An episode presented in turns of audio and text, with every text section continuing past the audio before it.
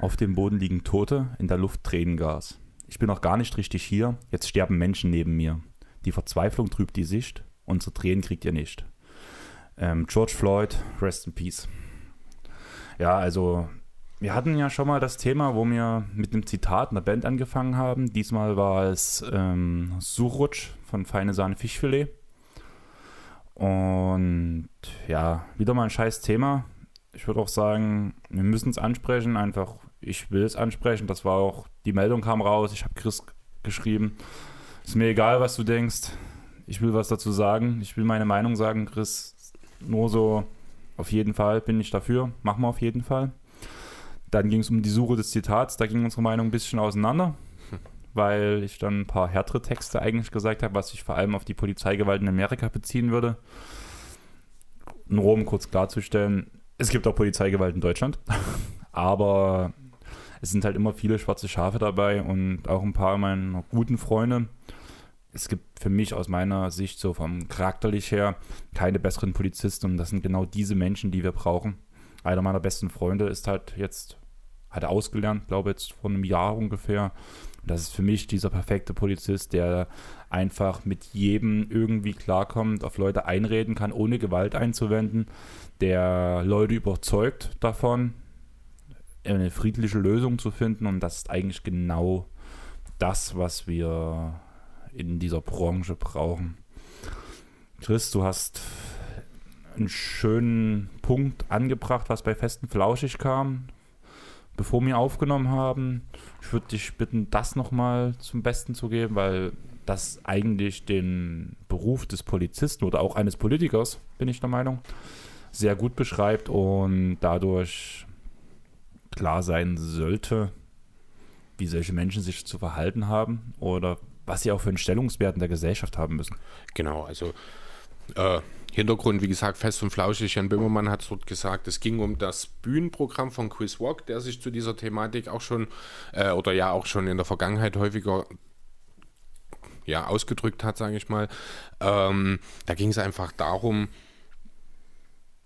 was ist ein Polizist letzten Endes. Ne? Es geht einfach darum, der Polizist an sich, das ist ein Mensch, der bekommt eine Waffe in die Hand gedrückt und soll die Gesellschaft äh, schützen damit. Ne? Das ist also nicht der Mensch wie du und ich, der Teil der Gesellschaft ist und einfach sein Leben lebt, sondern er soll die Gesellschaft schützen. Und ich finde, ähm, hier müssen andere Maßstäbe einfach herangezogen werden als bei dem normalen Menschen. Ne? Das sind P Personen mit einer besonderen Macht, das sind Personen, die eben auch mit Schusswaffen ausgestattet sind. Und ja, wie hat es Chris Walker in einem Programm gesagt, es gibt Berufe, da darf es keine schwarzen Schafe geben die Polizei gehört meines Erachtens nach einfach aufgrund der Macht, die sie einfach haben, gehören sie dazu. Dort müssen andere Maßstäbe hergenommen werden. Da darf eben nicht der 0815 Mensch eine Waffe und eine Uniform bekommen. Ne? Das ist der Punkt und das scheint gerade hier in den USA offenbar, wenn man eben auf diesen äh, Officer aus Minneapolis schaut, das ist dann offensichtlich genauso jemand, der eben meines Erachtens nach keine Uniform verdient hat. Muss man nicht drüber reden. Meines Erachtens nach sollte der Mensch auch nicht mehr frei rumlaufen. Ich weiß nicht, ob du es mitbekommen hast. Ich glaube, gestern kam die Meldung raus, dass Trump das FBI jetzt auf ihn angesetzt hat. Mhm. Und du trägst jetzt ja gerade meine Listen in der Hand und da steht oben groß in grün geschrieben, dass er mittlerweile sogar an Arrest ist. Ja, das ist das Mindeste, oder? Ja, es, es ist Pflicht. Aber es lief ja erstmal alles so ab, wo das danach rauskam. Die wurden gekündigt, haben noch eine Abfindung bekommen, was ich ziemlich krass fand. Also insgesamt waren ja, glaube ich, vier Polizisten beteiligt. Ich glaube, vier waren es. Ich habe auch ein Video mal von der anderen Seite des Autos gesehen, wo noch andere Polizisten auf seinem Körper saßen, um ihn festzuhalten. Wahnsinn. Und ja, die haben noch eine Abfindung bekommen, wurden entlassen. Aber mittlerweile zumindest dieser Jorbin, Delvin Jorbin, wenn ich mich nicht ganz täusche, du hast den Zettel. Der, Derek Chauvin, vermute ich mal Chauvin. französisch, denke ich. Der sitzt zumindest jetzt im Knast. Was mit den anderen ist, keine Ahnung. Aber ja, der hat ja eine gewisse Vorgeschichte und da ist eigentlich krass, dass der überhaupt noch Polizist sein konnte. Also ich hatte schon gehört, dass das nicht sein erstes Opfer war. Und dann hast du mir ein Bild geschickt, wo quasi alle Polizeiverbrechen von ihm aufgelistet waren und ich würde dich einfach mal bitten, das wiederzugeben. Jo, also ich glaube, alle sind es nicht. Insgesamt gibt es zwölf Beschwerden gegen ihn, die bei dem äh, Revier, in seinem Revier in Minneapolis vorliegen. Also wirklich Beschwerden im Sinne von wirklich heftige Beschwerden, was Polizeigewalt etc. angeht. Diese ganzen Beschwerden, die da eingelistet eingereicht wurden, die sind alle intern behandelt worden, die wurden geschlossen und ohne Disziplinarmaßnahmen in der Folge. Also da ist nie wirklich auch was gemacht worden, so wie das hier rauskommt. Ja, was ist dieser Derek Chauvar für ein Typ? Ähm, zunächst mal diese Technik, die er da angewendet hat, dieses Knie auf dem Hals.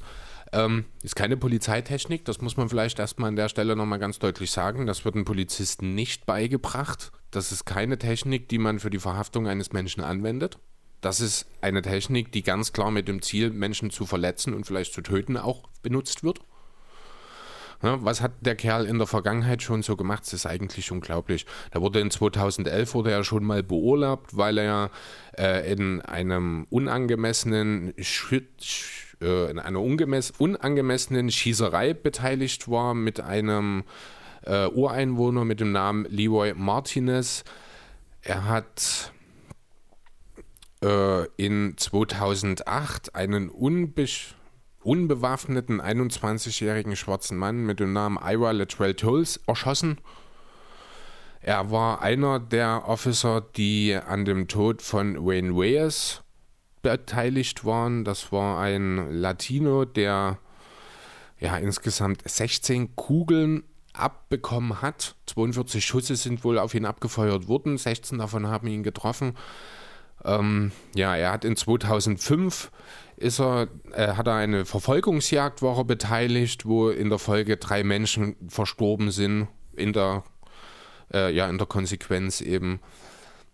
Das einfach mal nur so als Beispiel. Das sind so die die ja, krassesten Sachen, sage ich mal, an denen dieser Derek Chauvin in der Zwischenzeit oder im Laufe seiner Karriere beteiligt war. Das Ganze streckt sich über die letzten 15 Jahre. Wie gesagt, es gibt jede Menge Beschwerden über ihn. Es wurde nie irgendetwas gemacht. Jetzt langsam, denke ich, ist es an der Zeit. Ähm, auf jeden Fall. Also, wie schon erwähnt, in Deutschland gibt es auch solche Sachen. Ich bin selber mal, ich sag mal so, davongekommen als Opfer von Polizeigewalt. Wir waren damals, ich habe es Chris schon im Vorgespräch erzählt, wir waren damals vielleicht so 2012, also schon eine ganze Weile her, bei einer Antifa-Demo. Man muss dazu sagen, ähm, wie oft schon erwähnt, ja, ich bin links, aber ich tue bei weitem nicht alles unterstützen, was die Antifa macht, weil es da auch in vielen Punkten ganz schön Idioten gibt, die ganz schön über die Stränge schlagen und vieles nicht zum nicht Positives für die linke Gesinnung machen, sage ich mal so. Und es war damals halt eine Demo angemeldet worden, weil die Synagoge in Dresden angegriffen wurde, wo daraufhin wir an allen Stellen vorbeigegangen sind, wo in den letzten fünf oder zehn Jahren war das ungefähr, Opfer von rechter Gewalt gestorben sind. Am Ende von dieser Demo wurde, war, das war am Dresden Hauptbahnhof und ich habe mich mit meinen Leuten an den Rand gestellt, weil wir nicht in die Traube rein wollten, in die Masse rein wollten, wo halt auch viele Idioten sind und die Stimmung sowieso schon ein bisschen angespannt war, muss man ganz ehrlich sagen. Deswegen sind, haben wir uns absichtlich rausgehalten, haben gesagt, wir gehen nicht in die Masse rein, stellen uns an den Rand wo halt wir einfach unter uns sein können, wo wir jederzeit verschwinden können, wenn irgendwas passieren sollte. Und auf einmal kamen drei Polizisten an. Wir standen nur da, haben zugehört und ja, was habt ihr gesagt? Und wollt ihr aufs Maul und sowas? Und wir so, hey, wir haben doch gar nichts gesagt. Und was ist denn jetzt los? Was, ihr wollt uns provozieren? Ihr wollt uns, ihr wollt uns angreifen? Ich so, hä, nein, wollen wir nicht. Wir sitzen hier, wir haben uns abgekapselt, um von Idioten wegzukommen. Daraufhin haben wir es immer umgedreht und haben, sind gegangen und wir haben dann bloß aus dem Hauptbahnhof gesehen heraus, wo wir auf unseren Zug gewartet haben, dass danach dort riesen, eine Riesenschlägerei losging. Klar, auch bestimmt von der Antifa mit ein bisschen initiiert, aber wenn ich halt diese drei Polizisten gesehen habe, die damals uns angequatscht haben, war es auf jeden Fall wieder mal eine Spannung, die von beiden Seiten entstanden ist. Und deswegen hatte ich ein paar härtere Songtexte mir eigentlich rausgesucht, sei es gegen Rassismus, sei es gegen Polizeigewalt wo wir uns, wo Die lustige Geschichte ist ja eigentlich, dass ich schon gewusst habe, dass es eigentlich zu hart ist und ich eigentlich nur noch von Chris die Bestätigung wollte. und ja. Unsere Insta-Story habt ihr ja gesehen. Hatte ich ja auch ein klares Statement oben stehen. Das war von Aire Revolte vom Live-Konzert. Wenn wir sagen Nazis, sagt ihr Fuck off. Also Nazis, verpisst euch. Und ich glaube nicht, dass irgend so ein Volltrottel unseren Podcast hört. Aber sonst und Fuck falls off. doch, dann darf er gerne damit aufhören. Fuck off, verpiss dich. Genau. Und ich würde sagen, wir gehen mal in was Positiveres rein. Und ja, wenn alles gut läuft, am 31. Juni soll die NBA wieder starten. Juli. Juli. Dann habe ich mich direkt mal, mein Handy liegt neben mir mit allen Infos. Ah, dann habe ich das alles schon wieder falsch in der Erinnerung, deswegen ist es vielleicht doch besser, wenn ich mal drauf gucke. Gestern wurden die Ergebnisse der Abstimmung von den GMs nämlich an die GMs zurückgesendet und daraufhin haben Shams und Wosch natürlich gleich mal alles mal wieder preisgegeben, was es preiszugeben gab. 53% der GMs haben gesagt, dass wir direkt in die Playoffs starten wollen. 27% haben gesagt, wir wollen zurück in die Saison gehen mit einem Play-In-Turnier, wenn ich das richtig verstehe. Mein Englisch ist mal nicht immer das Beste, muss man dazu sagen. Deswegen habe ich auch Chris von uns alles vorlesen lassen und habe mir bei ein paar Sachen gedacht, von diesen Straftaten, na, hast du doch falsch übersetzt. ähm, 60% haben gewotet, dass es eine 72-Spiele-Saison geben würde. Oder 83% haben dafür gewotet, dass es eine Playoff Plus Edition geben soll, wo 20 oder mehr Teams mitspielen. Teams, Teams mitspielen, so, nie Team mitspielen. Das war schon wieder ein Deutsch von mir. Leute, das geht doch so nicht. Aber ja, was sagst du dazu? Ja, wir hatten es ja gestern schon mal kurz die Tatsache, dass es diese Umfrage gab an sich, das ist eine Neuigkeit wert. Die Ergebnisse davon finde ich genau das, was man erwartet hatte. 16 Teams wollen direkt in die Playoffs. Ich lehne mich mal weiter aus dem Fenster und sage, das sind genau die 16 Teams, die im Osten und Westen jeweils auf 1 bis 8 stehen diese 60 Prozent, was dann 18 Teams ist, die diese 72 Spiele-Saison gerne hätten. Das sind dann eben die beiden Teams, ich glaube die Pelicans und die Blazers, die halt am ehesten dann noch damit die Chance hätten, die Playoffs zu erreichen. Ja, und warum wollen 83 Prozent dieses sogenannte Playoff Plus Format sozusagen? Zum einen geht es dann natürlich darum, dass es äh, für die einzelnen Teams natürlich auch regionale Verträge mit Fernsehsendern gibt, die müssen, äh, die sind dann da teilweise einfach noch ein bisschen auf Geld angewiesen, dass da noch ein bisschen was reinkommt. Warum sind fünf Teams dabei, die das nicht wollen? Das sind so Teams wie die Warriors zum Beispiel, die haben einfach kein Interesse mehr daran, die Saison weiterzuführen. Für die ist es eh klar, wo es endet, mehr oder weniger. Playoff-Chancen sind weg jeder Sieg, den man jetzt holt, würde die eigenen Chancen auf einen ersten Pick nur noch mal verringern. Deswegen ist man äh, dort und sicherlich auch bei den tieferen Teams die da im Osten sind oder auch die anderen Teams im Westen vielleicht noch, wobei dort ja viele sich insgeheim wahrscheinlich wirklich noch Playoff-Hoffnung machen. Ähm, ja, da geht es dann wahrscheinlich in erster Linie um Geld oder auch vielleicht darum, sich nochmal seinen Fans präsentieren zu können in dieser Saison. Ähm, sportliche Ambitionen sind dort sicherlich dann nicht dahinter, würde ich behaupten wollen. Sehe ich dann einfach eher finanziell motiviert. Du hast gerade diese 72-Spiele-Variante mit den Blazers erwähnt.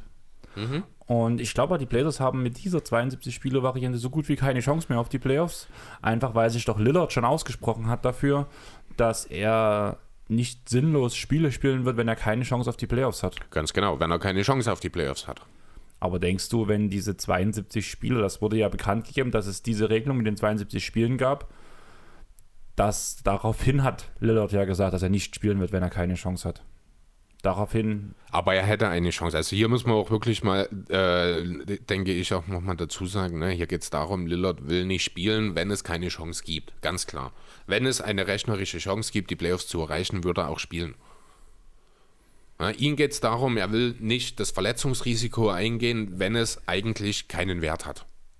Sportlich gesehen. Darum geht es ihm an der Stelle. Ich glaube auch nicht, dass es diese, dieses Format äh, so geben wird mit 72 Spiele-Saison. Ich habe einen sehr interessanten Vorschlag gehört oder gesehen jetzt die Tage. Ich weiß nicht genau, wo er herkam. Da ging es, das war so ein bisschen die Idee des Fußball-WM-Formats sozusagen. Das würde 20 Teams beinhalten, also genau die 16 Playoff-Teams und dann noch vier Teams sozusagen diese Chancen noch erhoffen. Dann macht man vier Fünfergruppen draus und die ersten beiden aus den jeweiligen Fünfergruppen, die spielen dann in Best of Seven Serien über Kreuz sozusagen dann die Champion aus. Das war ein System, das mir sehr gut gefallen hat an sich von der Idee her. So sind wirklich nochmal alle Teams, die rein rechnerisch eine Chance haben, die Playoffs noch zu erreichen. Beziehungsweise sind ja eigentlich noch, außer den Warriors, alle Teams sind ja in der Lage, die Playoffs rechnerisch noch zu erreichen. Aber ich glaube, es gibt noch zwei, drei andere Teams, die das auch gar nicht unbedingt wollen. Ähm, so denke ich, das wäre aber ein Konsens, mit dem man ganz gut leben kann. Die Teams, die eben nicht mehr weiterspielen wollen, die da keine Ambitionen haben, die können sich dann schon voll in die Planung für die neue Saison stürzen. Die Teams, die noch in die Playoffs wollen, wie eben die Blazers, haben mit dieser Setzliste letzten Endes, also mit diesem Modell, äh, eine relativ gute Chance, das auch noch zu erreichen, finde ich. Das ist ein guter Konsens. Wäre die Frage, wie setzt man diese Teams zusammen? Finde ich auch, kann man sehr schön das Fußballformat anwenden. Hier denke ich eher an die Champions League. Die ersten vier Teams werden als Gruppenköpfe sozusagen gesetzt und dann macht man äh, noch vier weitere Töpfe mit den zweitbesten, drittbesten, viertbesten, fünftbesten Tier sozusagen und dann werden die Teams zusammengelost sozusagen und dann wird das eben ausgespielt. Das halt würde ich an der Stelle für eine ganz gute Lösung halten eigentlich. Wie siehst du das? Ist ja. eine bessere Idee? Ähm, ich glaube nicht. Ich würde es auch so machen, muss ich ganz ehrlich sagen. Klingt jetzt so ein bisschen nachgeplappert, aber eigentlich gibt es nur einen richtigen Weg, der irgendwie sinnvoll erscheint. Hat ja auch Bill Simmons und so, haben es ja auch alle so gepostet, dass sie das als sinnvollsten Weg sehen würden. Von daher würde ich logischerweise diesen Weg auch gehen. Ich würde dieses Thema deswegen auch nicht so lang werden lassen, weil ich glaube, ein paar Punkte haben wir heute noch, über die wir reden müssen. Auch wenn wir uns vorher schon auf was geeinigt haben, wird es trotzdem ein bisschen Diskussionsstoff geben, bin ich an der einen oder anderen Stelle der Meinung. Einfach weil wir uns ja doch uneinig waren, sage ich mal so. Aber vorher wollte ich noch sagen, Chris, das letzte Mal sitzt du mit Eisbeutel hier und jetzt mit einer Schiene. Was ist passiert? Nee, die Schiene habe ich zu Hause gelassen. Ich habe eine Bandage um den Fuß gemacht. Ja, also was passiert halt, wenn man Basketball spielen geht unter der Woche. Wann war es? Am Dienstag, ich glaube, ne? Sind Kann wir sein. gewesen. Ja, ich bin Opfer eines miesen Crossovers geworden. Eines Enkelbuegos, um genau zu sein, wortwörtlich letzten Endes. Ich lag dann danach da und konnte mich nicht mehr so ganz bewegen. Am nächsten Tag ist mein Sprunggelenk dann auch ein bisschen angeschwollen. Es ist nur eine leichte Zerrung, also es ist nichts Weltbewegendes. In ein paar Tagen, denke ich, bin ich wieder fit. Aber aktuell ja, freut sich mein Fuß gerne mal über etwas Eis oder über etwas mehr Stabilität.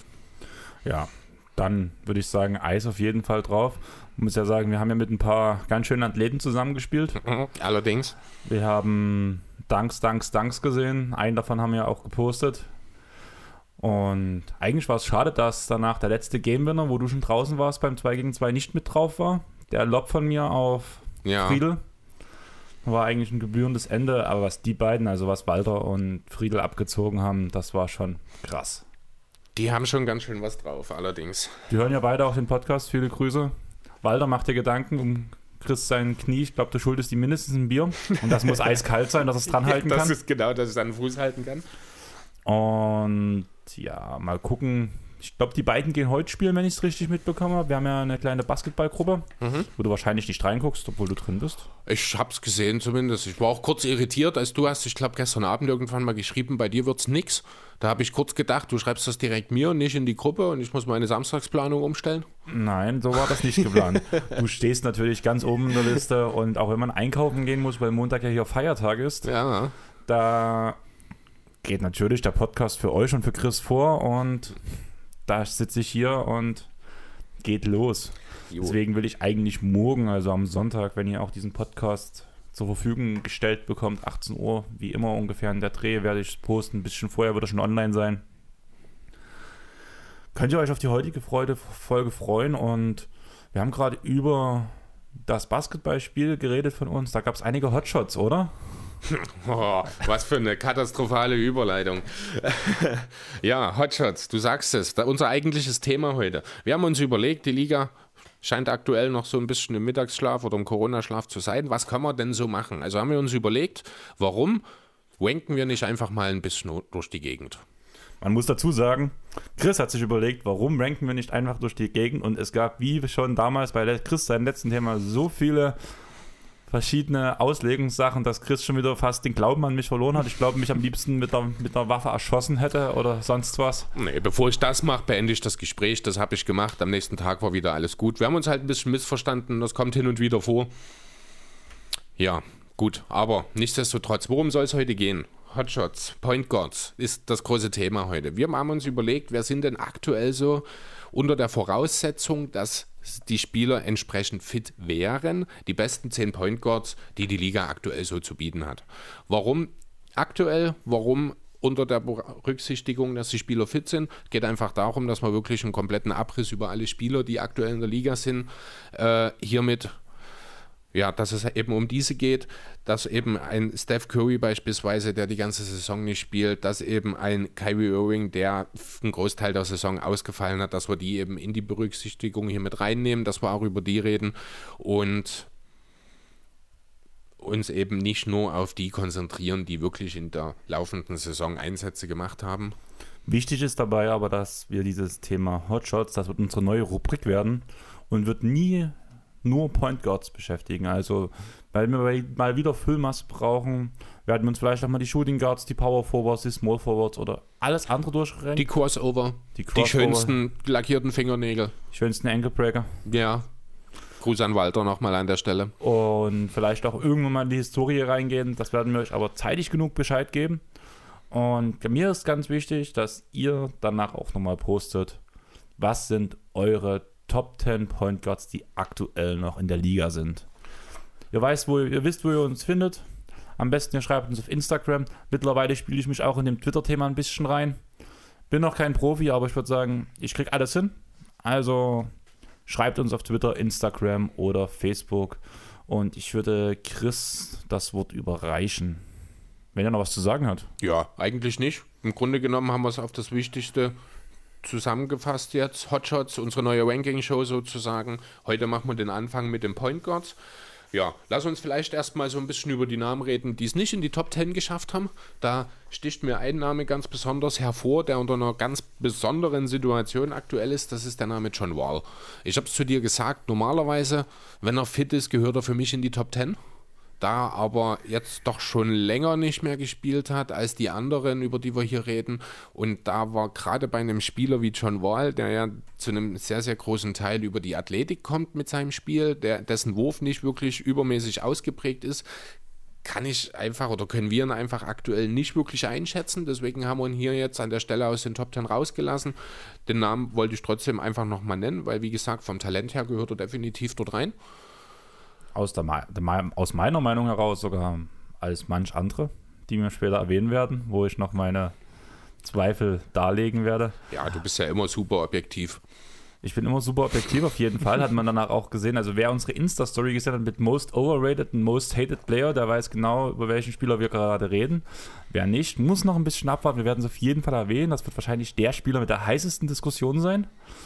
Und ein paar Sachen, die diskussionswürdig sind, sind auch später noch dabei, wo ich auf jeden Fall gern eure Meinung danach nochmal hören werde.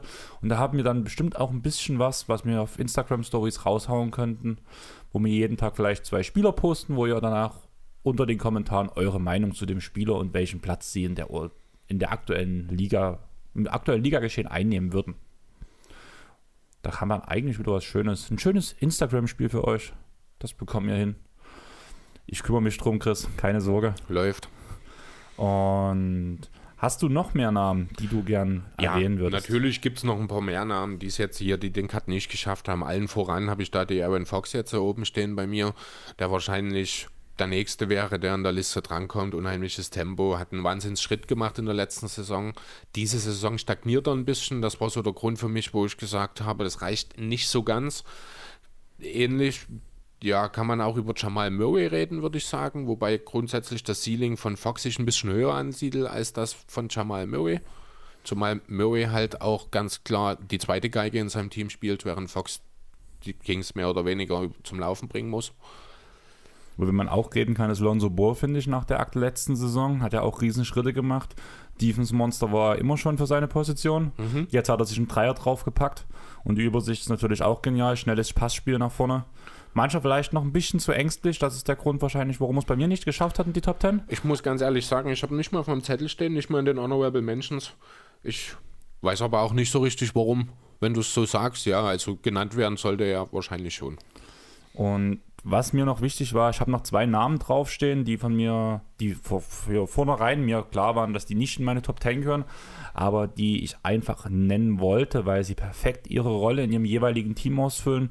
Die haben bei Weitem nicht die Usage von den Spielern, über die wir später reden werden, aber so ein Patrick Beverly oder so ein Goran Dragic spielen die Rolle, die sie für ihr Team spielen, einfach perfekt aus und ich finde auf jeden Fall, oder ein Markus Smart, das sind einfach Namen, die man in so einer Riege mit erwähnen sollte, bin ich der Meinung, weil sie äh, ihre Aufgaben schon perfekt umsetzen. Genau, also in, dem, in dieselbe Riege würde ich dann gleich auch direkt noch Malcolm Brogdon mit einordnen, die halt als Playmaker einen gewissen Wert haben nicht den obersten, die auch nicht die primären Ballhändler sind, die einfach perfekt wirklich das Thema Elite-Rollenspieler mehr oder weniger diese Rolle eben ausfüllen, das 3D-Guard, der im Zweifel auch mal als zweite, dritte Option den Ball vorbringen kann, der in erster Linie dazu da ist, den offenen Wurf zu treffen oder eben den gegnerischen Ballhändler zu verteidigen primär.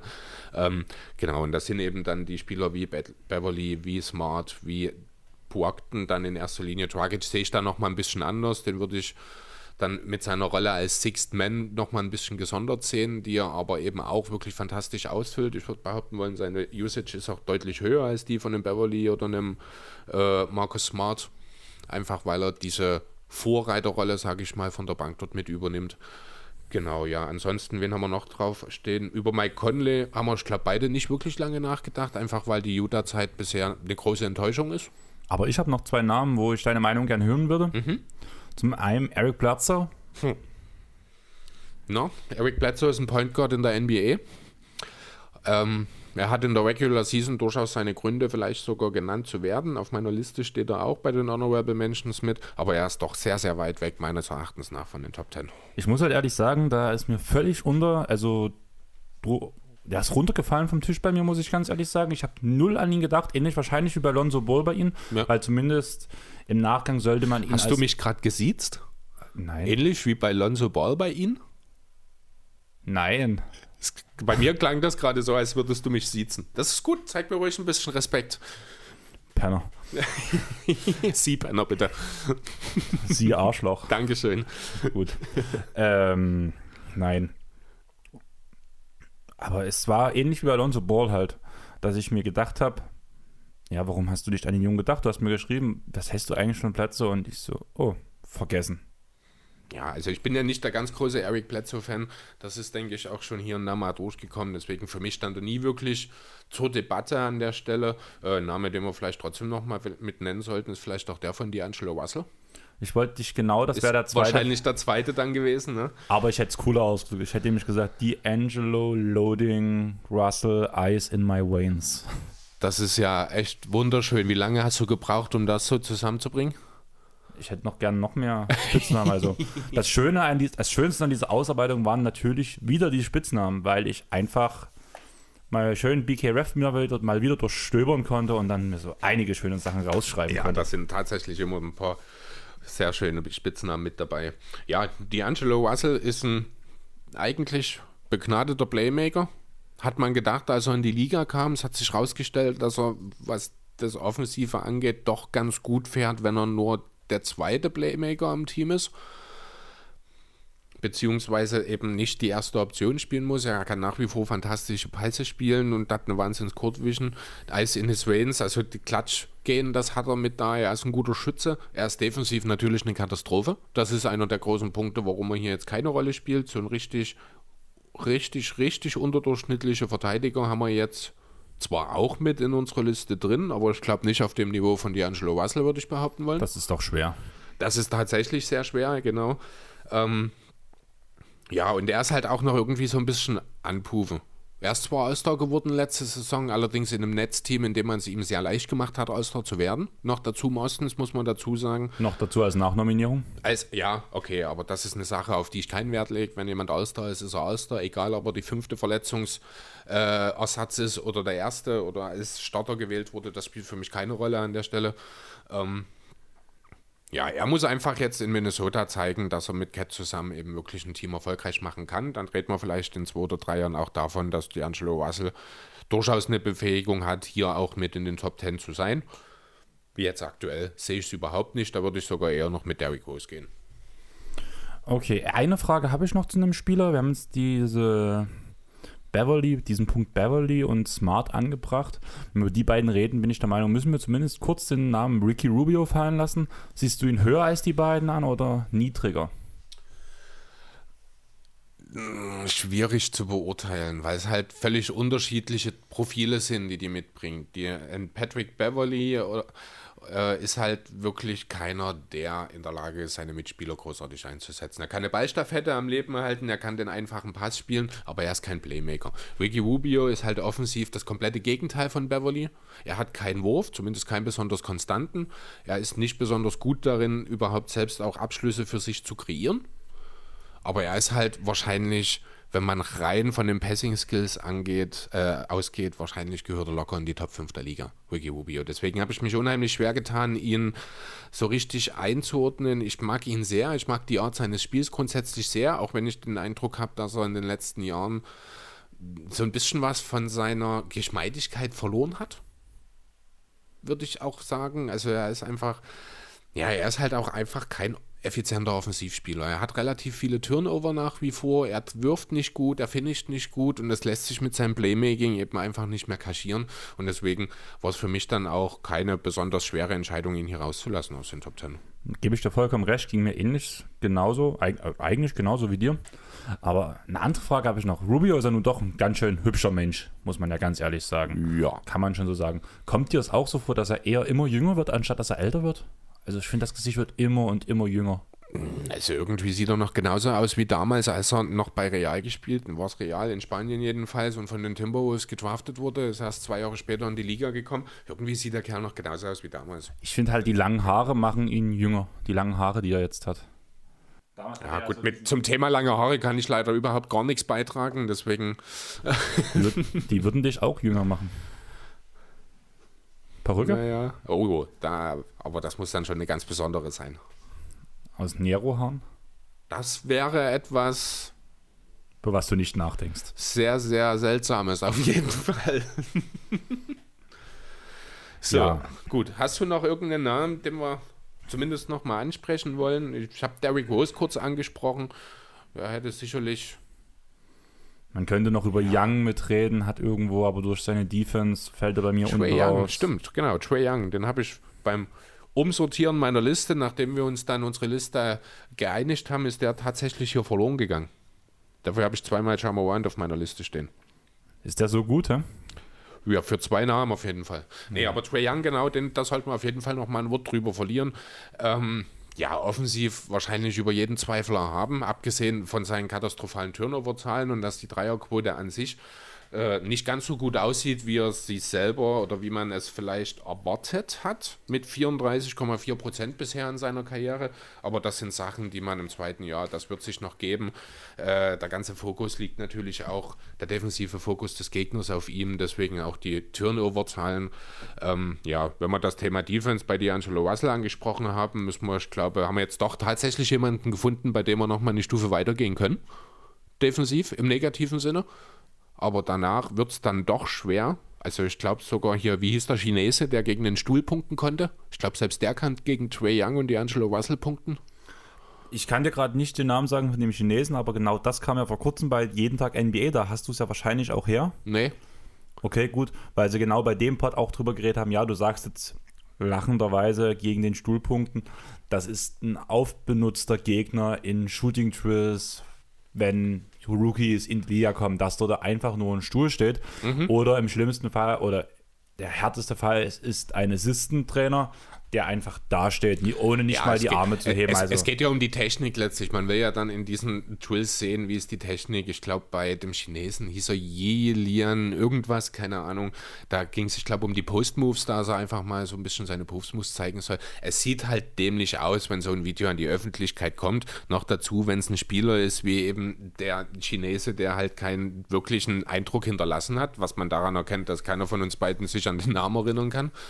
Ähm, ja, deswegen, aber das ist so ungefähr das defensive Niveau, wo ich eben auch Dilo und Chue Young vielleicht ein kleines bisschen höher noch einsetze als den Stuhl, aber viel mehr kommt halt von den beiden auch nicht und das ist einfach ein zu großes Loch, als dass man da von den zehn besten Point Guards der Liga reden kann.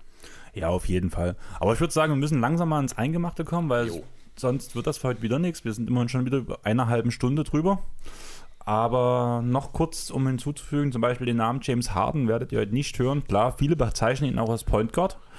Und wir haben halt dann echt drüber geredet, wie machen wir das. Und so einen kleinen Sonderfall haben wir mit drin, aber das kann dann Chris sehr gut begründen, fällt eh unter die Rubrik von seinen Spielern. Und, aber wir haben halt drüber geredet, wie kategorieren wir es und wir haben halt gesagt, ja klar, James Harden spielt mal Point Guard, spielt mal Shooting Guard, verteidigt vielleicht auch beides, aber primär nutzt vor allem seitdem Chris Paul im Kader war und später Russell Westbrook ist Harden schon wieder der Shooting Guard und deswegen kommt zum Beispiel kein James Harden nicht mit unserer Liste vor. Auch Luka Doncic ist nicht dabei. Klar, der spielt in der Offensive Point Guard, in der Verteidigung tut er aber schon eher den Small Forward verteidigen. Genau, selbes Thema bei LeBron. Selbes Thema bei LeBron, genau. Und bloß, dass ihr diese kurze Einteilung mit habt, schnappt euch Zettel und Stift, drückt jetzt kurz Pause, haut aus euren Gedanken auf einem Zettel eure Top 10 Point Guards raus unter diesen Voraussetzungen. Sie müssen aktuell noch spielen. Zum Beispiel Kyrie als Verletzter gehört trotzdem in die Saison mit rein, weil er davor schon gespielt hat. Wir können uns vorstellen, wie es weitergeht. Ja, auch Steph haben wir in der Liste mit reingenommen. Der hat nun gar nicht gespielt in dieser Saison. Genau, bloß, dass ihr das so ein bisschen als Informationsquelle habt. Jetzt haben wir denen schon ein bisschen was verraten, aber naja, wir gehen erstmal weiter, würde ich sagen. Und ich würde sagen, da der Name zweimal auf dem Zettel draufsteht, ist es unsere Platz 10, weil wenn du ihn schon zweimal erwähnst, dann muss er in die Liste rein und wir haben auf Platz 10 Jamorant. Jetzt werden viele sagen, was, ein Rookie in den Top 10 Point Guards? Aber mal ganz ehrlich, meine erste Frage an dich wäre gewesen, wenn Zion die Saison fit gewesen wäre. Ich glaube nicht, dass es ein Rennen geworden wäre, sondern dass Zion das schon der klare Rookie of the Year gewesen wäre aber danach mit langem Abstand Morant als Platz 2 und danach mit langem Abstand der nächste. Ähnlich wie es jetzt ist. Deswegen ist Ja Morant auch für mich der klare Rookie of the Year. Als effizienter Scorer habe ich auch erstmal geguckt, knapp 50% aus dem Feld ist okay für einen Point Guard, vor allem für einen Rookie Point Guard. Auf jeden Fall. Weil es ja nun die schwierigste Position ist. Dazu knapp 7 Assists bei, 17, bei guten 17,5 Punkten. Ja, ich bin überrascht über die Dreierquote, muss ich ehrlich sagen. Die hätte ich nicht so gut erwartet. Die 36 Prozent? Ja. Also ich muss wirklich sagen, genialer Spieler. Ich habe mir als Punkt mit draufgeschrieben, intelligentes Spiel. Da muss ich jedes Mal an diesen Fast Break mit Jaron Jackson Jr. denken, wo er das Behind-Back-Tripling macht und danach nochmal sich durch die eigenen Beine den Back-Zurückpass mhm. an Jaron Jackson zu spielen. Hat mega was drauf, mega Intelligenz. Ich, hätte, ich würde mir eigentlich wünschen, dass so ein Chris Paul oder sowas mal irgendwann seine, seine Mentorenrolle einnimmt, weil ich mir echt vorstellen kann, dass das vom IQ ein ganz großes Ding werden könnte, dieser Morant. Und dazu dieses Tempo, er hält jetzt schon von Tempos von Russell Westbrook oder Dennis Schröder mit, was ich auch sehr interessant fand. Gab es auch mal Statistiken, die ich gesehen habe, habe ich jetzt nicht mehr gefunden, aber das habe ich damals im Laufe der Saison damals gesehen. In der Verteidigung muss er definitiv noch besser werden. Da müssen wir doch drüber reden, aber er ist ein Rookie. Er muss jede Nacht gegen die besten Point Guards der Liga ran. Und wenn man danach die restlichen Namen auf unserer Liste hört, wird man auch verstehen, warum er seine Probleme dann noch hat. Ich muss ganz ehrlich, immer wenn ich Jamorant spielen sehe, denke ich an Allen Iverson.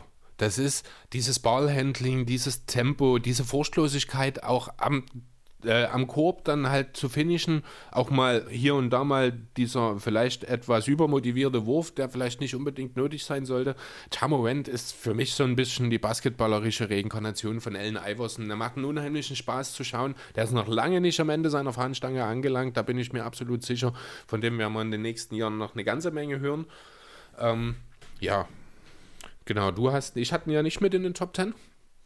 Ich hatte mich für Trey Young an der Stelle entschieden, da hast du mich ein Stück weit auch über. Also ich habe zwischen den beiden und De'Aaron Fox tatsächlich hin und her geschwankt, wen ich dann am Ende auf die 10 setze. Habe mich dann von dir zu Jamorant überzeugen lassen und bereue es auch nicht. Das Lustige ist ja, dass ich Jamorant auf meiner ersten Liste, die ich gemacht habe, auf Platz 10 stehen hatte.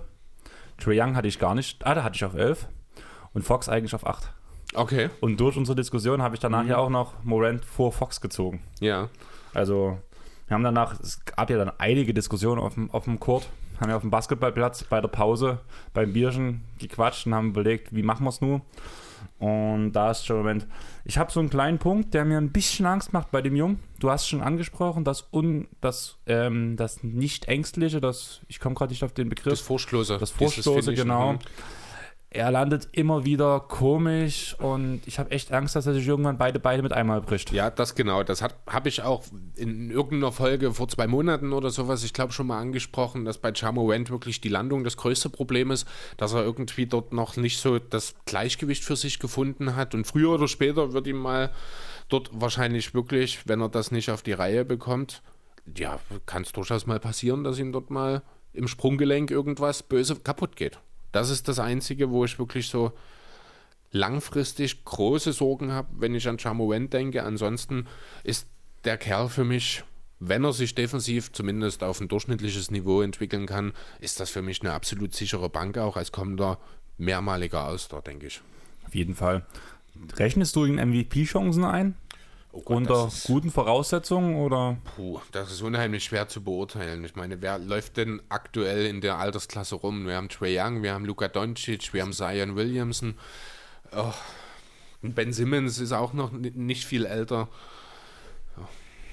Es ist ein unheimlich enges Rennen in den nächsten. Also ich kann mir durchaus vorstellen, wenn dann ja, auch ein Janis muss man ja irgendwie durchaus auch noch für die nächsten Jahre hier mit auf den Schirm behalten, natürlich. Ich kann mir durchaus vorstellen, dass er mal, äh, dass er regelmäßig in den Top 5, regelmäßig ist, ist auch relativ, ne, aber dass er mehrmals, sag ich mal, in den Top 5 im MVP-Voting abschließen kann. Vielleicht in den nächsten oder in der Zeit von in fünf bis zehn Jahren, jetzt nicht in den nächsten drei, vier Jahren, sage ich. Aber ob er wirklich einen Titel gewinnt, da habe ich doch so meine Zweifel, wenn ich ehrlich sein soll. Da fehlt vielleicht das ganz kleine letzte bisschen. Gebe ich dir recht. Ich glaube, es kommt sehr darauf an, wie sich das Teamgefüge entwickelt. Wenn ja. Jamorant die Grizzlies zum Titel führen oder Richtung Titel führen würde, in die obere Tabellenhälfte, so Platz 1, 2, 3 im Westen, würde ich ihm schon gute Chancen anrechnen. Das einzige Mango, was ich da schon wieder sehen würde, dass dann die Leute wieder sagen, er hat ja einen Jaron Jackson Jr., der auch extrem gut spielt. Ja, gut, aber Was? ich meine, schau dir an, wer ist MVP geworden zuletzt immer, die hatten immer einen zweiten Star auch irgendwie mit an der Seite. Janis hat, hat halt Chris Middleton, aber da sehe ich Jaron Jackson Jr. schon mit dem höheren Ceiling. Mhm. Danach hattest du James Harden, wen hatte er damals an seiner Seite? War das Chris Paul? Der auch, wo ich auch zu dem Zeitpunkt zumindest sagen muss, da ist ein Jaron Jackson Jr., vielleicht in zwei, drei Jahren sehe ich ihn schon an einer höheren Wertigkeit als ein Chris Paul bei Houston. Also die letzten Jahre sehe ich schon so, dass immer der gewonnen hat, der eigentlich das Team so in Anführungsstrichen alleine geführt hat. Naja, also es war immer irgendwo ein zweiter Star, vielleicht. Gut, wir wissen natürlich auch nicht, was aus Jaron Jackson letzten ja. Endes wird. Vielleicht ist Jaron Jackson am Ende die perfekte zweite Geige für Jamorant, langfristig gesehen. Vielleicht sehen wir hier äh, ja auch so eine Art ja, ist jetzt ein bisschen weit hergeholt, aber eine Stockelone-Kombination. Einfach zwei Spieler, die super miteinander harmonieren und über Jahre im selben Team agieren, kann ja genauso gut sein. Und dann müsste man halt schauen, aber ich sehe schon Moment auf jeden Fall als den Spieler mit dem höheren Ceiling als German Jackson Jr. Aber wir haben gesagt, wir dürfen uns nicht zu sehr auf einen Spieler einschieben. Das Deswegen super geklappt, oder? Würde ich direkt an dich weitergeben. Der Platz 9, auf den wir uns geeinigt haben, ist ein umstrittener Point Guard. Ob man ihn auf Point Guard wirklich setzen möchte. Aber du hast eigentlich, ich hatte ihn gar nicht in meiner Liste drin, aber du hast mir die Argumente gegeben, wo ich sage, ja, er gehört auf jeden Fall rein und wir können ihn hundertprozentig als Point Guard zählen. Hau raus. Jo, genau. Also dabei muss ich vielleicht vorab schon mal sagen, für mich gab es da überhaupt keine Diskussion. Das ist ein absolut legitimer Point Guard für mich. Ähm, ja, ich würde erstmal die BK Ref Spitznamen, die zu dem Kerl da sind, zumindest ein, zweimal nennen. Du hast sie wahrscheinlich schon gesehen, deswegen lohnt es sich wahrscheinlich nicht, ein Ratespiel daraus zu machen. Ne? Aber als ich gelesen habe, The Yank oder The Wizard of Oz. Wizard of Oz ist spitze. Ich muss sagen, da habe ich gar nicht mitge... Also den Namen habe ich noch nie gehört. Hätte ich, wäre ich auch niemals, hätte ich den Bezug zu diesem Spieler genommen, wenn ich jetzt den nächsten nenne, Fresh Prince, da wird es dann schon ein bisschen einfacher. Ich wollte gerade sagen, bis jetzt haben alle gedacht, wir reden über DJ Augustin. Ja, genau. Achso, siehst du, das wollte ich eigentlich auch noch mal im, äh, noch im Vorfeld noch mal sagen. Äh, die Guards der Orlando Magic, sprich Markel Fultz und DJ Augustin, haben ausdrücklich keine Berücksichtigung bei uns gefunden. Diesen speziellen Gruß wollte ich an Friedel noch mal loswerden an der Stelle. Er hat es ja verstanden. Ja, genau, ja. Also, über wen sprechen wir denn jetzt an Platz 9? Es geht natürlich um Ben Simmons. Mein kleiner Philadelphia-Freund, der gar nicht so klein ist tatsächlich, hat ja schon eine ganze Menge erreicht eigentlich, ist inzwischen, also ist schon All-Star geworden.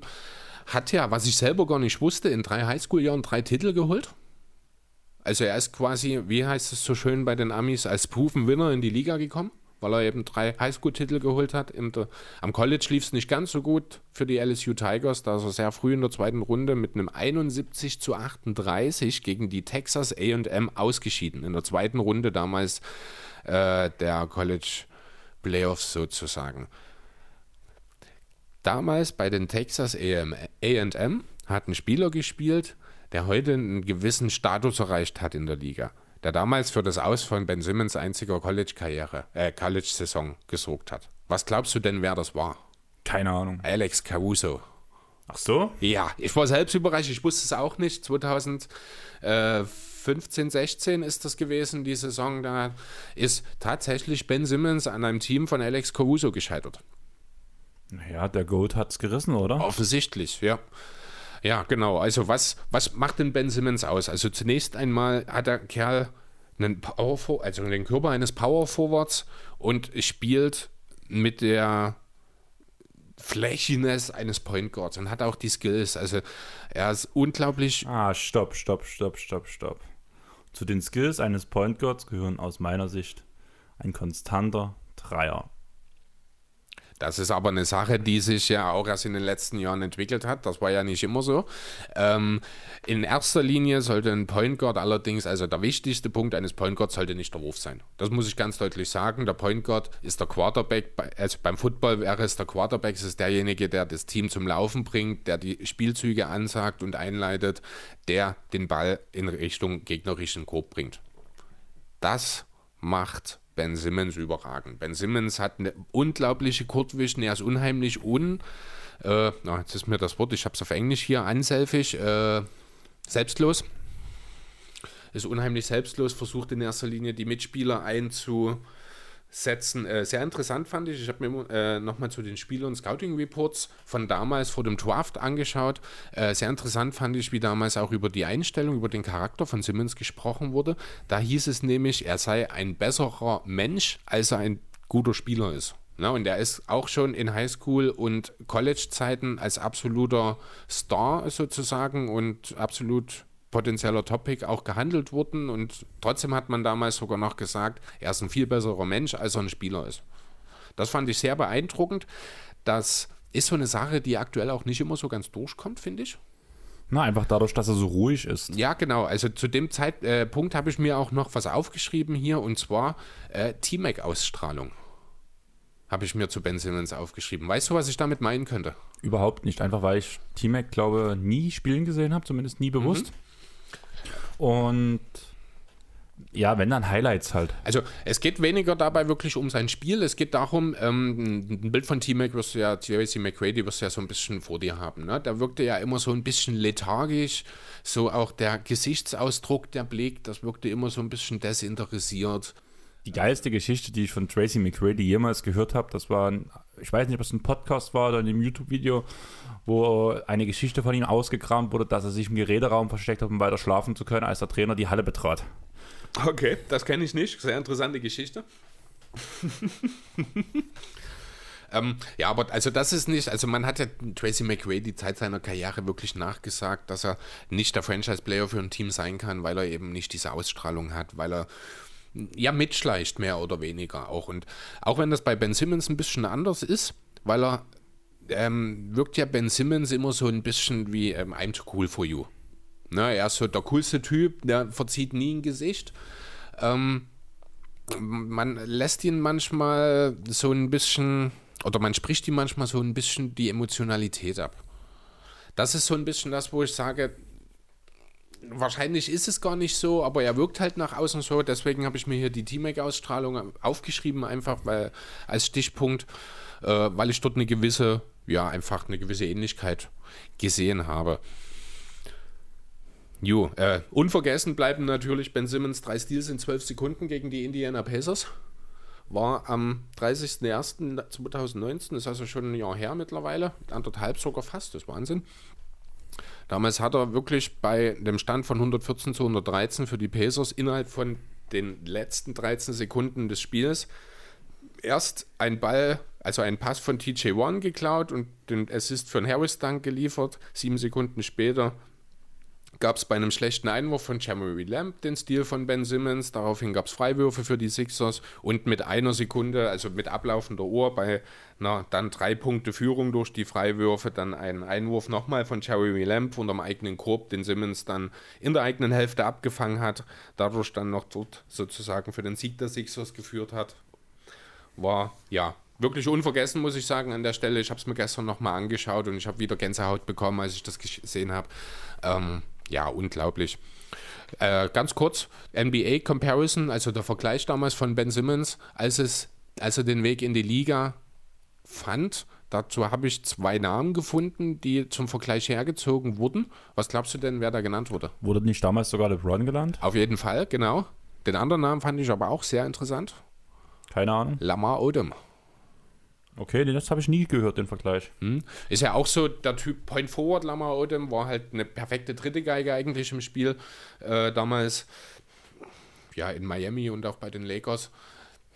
Das wäre so ein bisschen, ja, fast schon der Worst Case eigentlich für Ben Simmons zu sagen, Lamar Odom, und das ist ein verdammt guter Worst Case, muss man sagen. Der Best Case LeBron natürlich. Ähm, ja, was hat Ben Simmons für eine Schwachstelle? Das hast du schon gesagt, das ist der Wurf.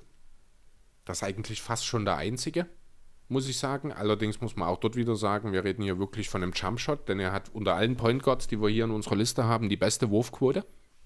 Die beste Field Goal Quote auf jeden Fall mit 56 Prozent.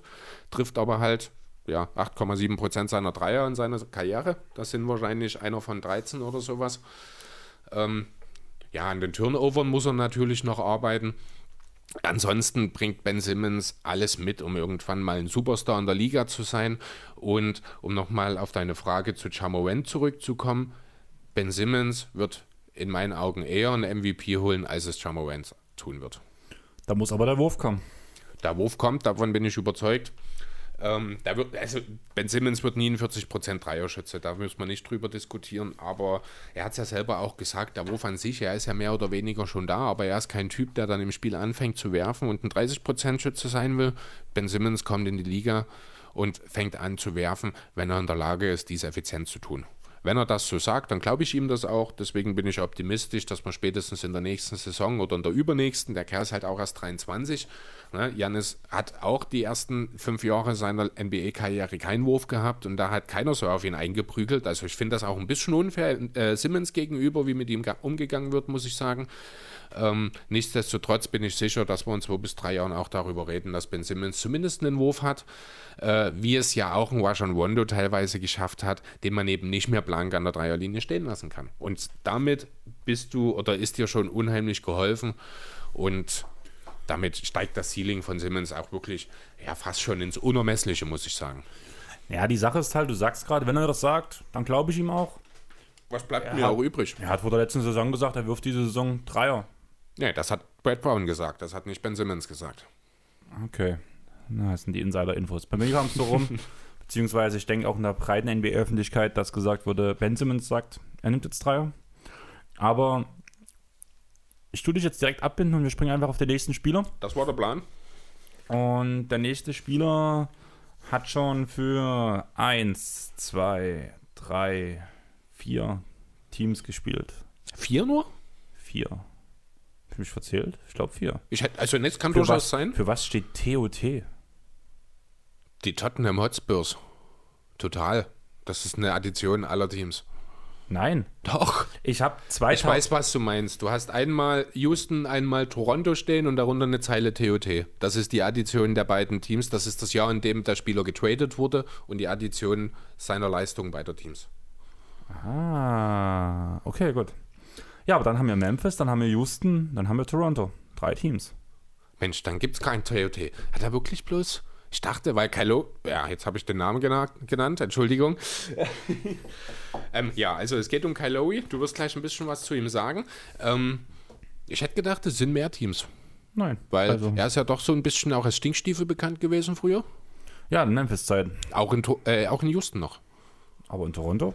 Naja, das war der, der Wendepunkt seiner Karriere. Es war so die letzte Chance, das glaube ich sogar medial mehr oder weniger auch so umgegangen damals, als es den Trade gab. Ich glaube, es war ein Trade, wie er zu Toronto gekommen ist, ne?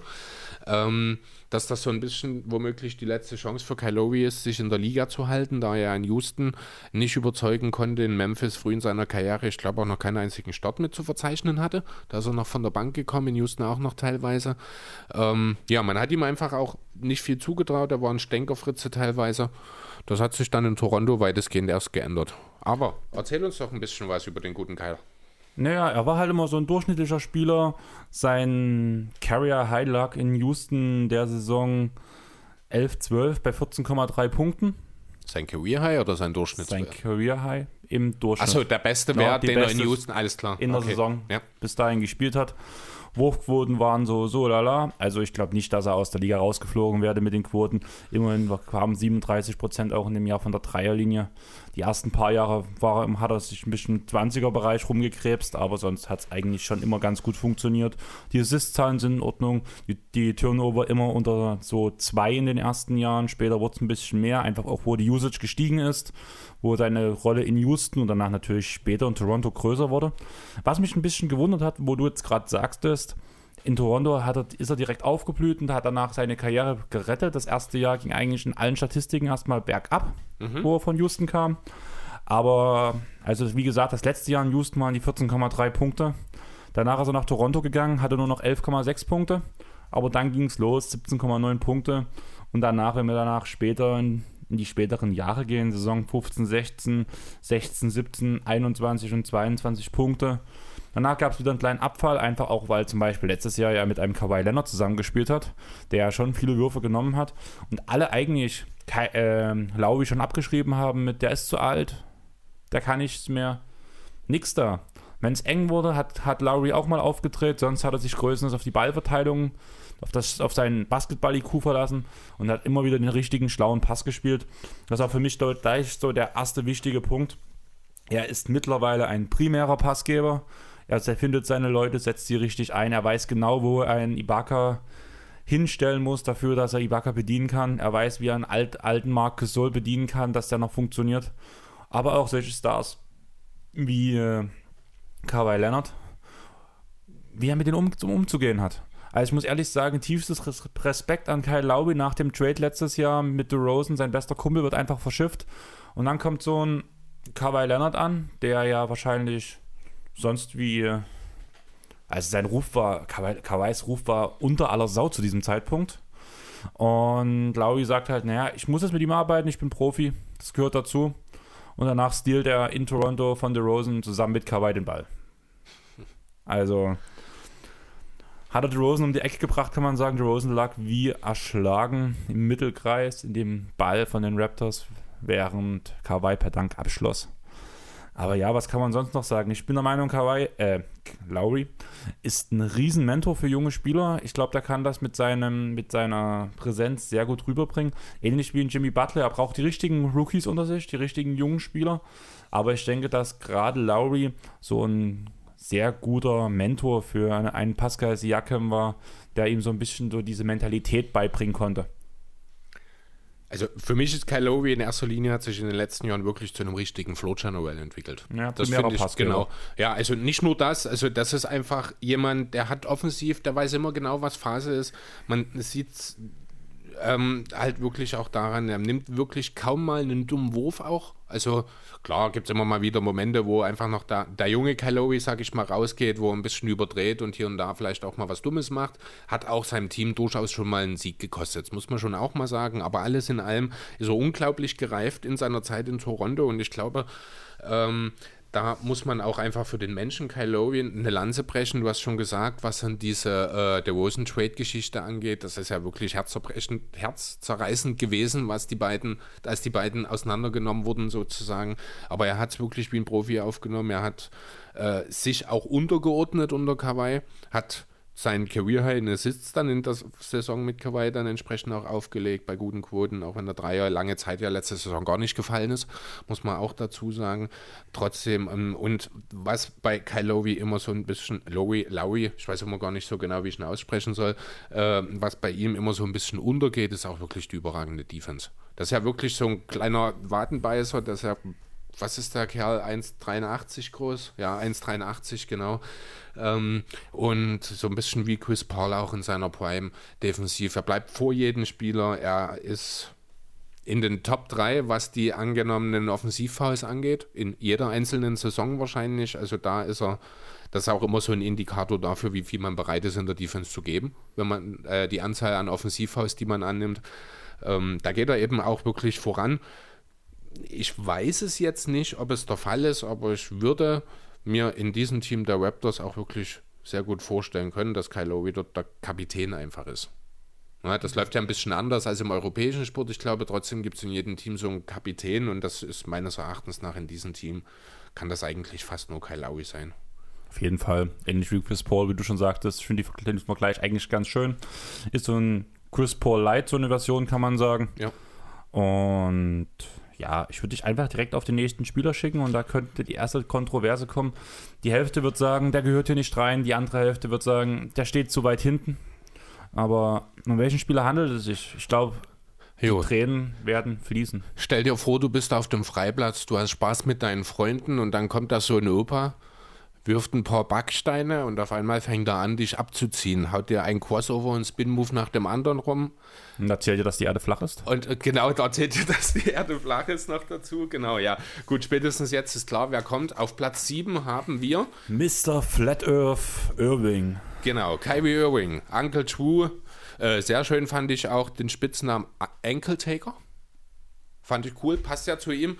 Äh, als jemand, der ja sehr, sehr begabt ist, was das Ballhandling angeht. Ja, auf Platz 7, Kyrie Irving auf Platz 7.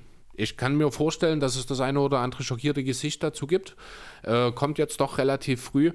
Wir haben uns auch gar nicht so richtig einigen können lange, wie wird die ganze Sache denn nun positionieren? Wo steckt man Kyrie Irving hin? Was ist, kann Kyrie Irving? Wozu so gut?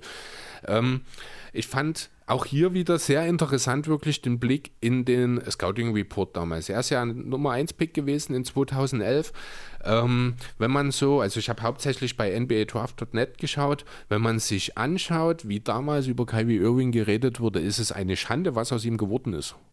Das klingt jetzt unheimlich hart, muss ich wirklich so sagen, ich weiß, aber bei dem Profil, das man über Kyrie Irving erstellt hat, müsste Kyrie Irving zweifacher MVP sein, dreifacher Champion und sämtliche Awards schon abgeräumt haben, die es gibt. Er ist quasi ohne Schwächen in die Liga gekommen.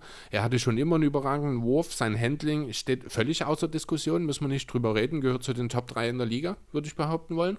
Ohne tiefer drüber nachgedacht zu haben jetzt an der Stelle. Ähm, und er macht definitiv einen Case dafür, auf Platz 1 zu stehen. Definitiv, ja. Ähm, er wurde als Spieler mit einer sehr guten Decision, mit einem sehr guten Decision-Making angesehen. Das hat er sich in erster Linie in dem einjährigen College äh, angeeignet damals. Er galt als sehr, sehr solider Verteidiger. Jetzt habe ich eigentlich einen schockierenden Blick von dir erwartet, um ehrlich zu sein. Äh, der sowohl die körperlichen als auch die geistigen Fähigkeiten mitbringt, um eben wirklich auch ein elitärer Verteidiger zu werden. Er ist schnell genug, er ist äh, kein Gambler, also er ist jemand, der jetzt nicht wild, wie es beispielsweise in Westbrook gerne macht, äh, auf, in die Passing Lanes spekuliert und dafür riskiert, dass der Gegenspieler offen ist.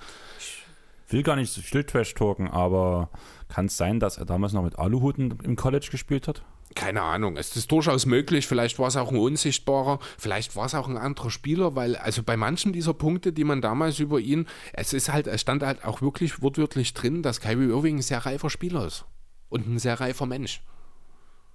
Ne? Also das sind wirklich so Sachen, so die einzigen zwei Punkte, die man so ein bisschen kritisch gesehen hat bei Kyrie Irving damals, war zum einen, dass er am College nur elf Spiele verletzungsbedingt gemacht hat, weil er eine größere Verletzung hatte.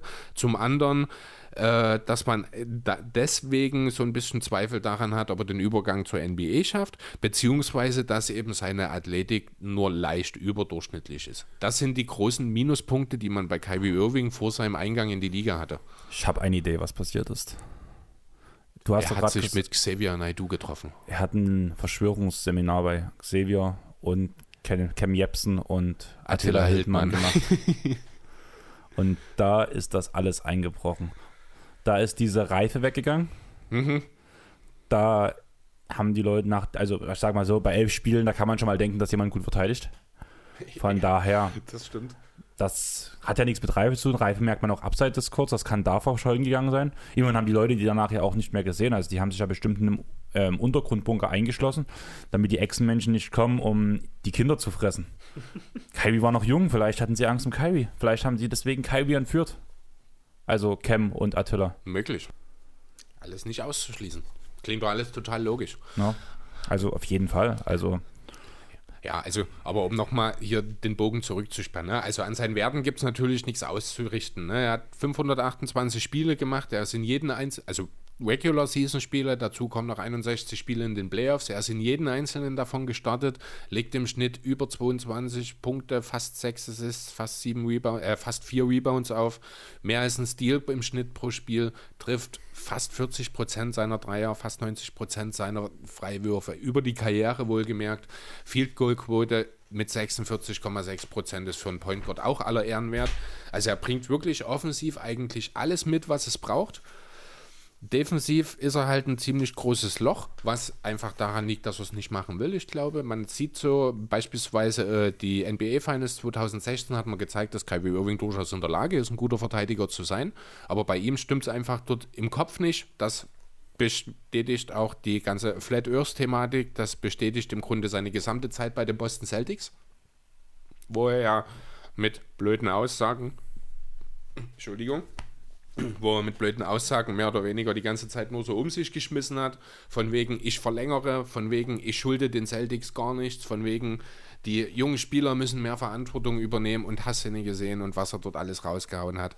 Ähm, ja, ganz verrückte Geschichte das ist dann letztlich auch ein Punkt. Man kann halt die Point Guards oder allgemein die Spieler nicht einfach bloß beurteilen anhand dessen, was sie auf dem Parkett zu leisten spielen, auch wenn ich dort ganz ehrlich so meine Zweifel habe, ob Kyrie Irving wirklich ein Spieler ist, der sein Team langfristig besser macht. Äh, gibt einen Grund dafür, warum es immer einen besseren Spieler in den erfolgreichen Teams gab, in denen Kyrie Irving auf, äh, dabei war. Alleine als erste Geige sind die Cavs nun mal auch nicht gut gewesen mit Irving, muss man so ganz deutlich sagen. Ähm, ja, Boston? Das, Boston war jetzt auch nicht der Renner. Da hat er halt auch wirklich sehr deutlich gemacht, dass er kein Führungsspieler ist. Sowohl menschlich als auch spielerisch. Ähm, ja, deswegen ist er am Ende hier auf Platz 7 auch nur gelandet bei uns. Äh, ja, die Frage wieder damals, welche Namen wurden genannt im Vergleich zu ihm oder als Vergleich zu ihm? Was denkst du? Chris Paul? Ja.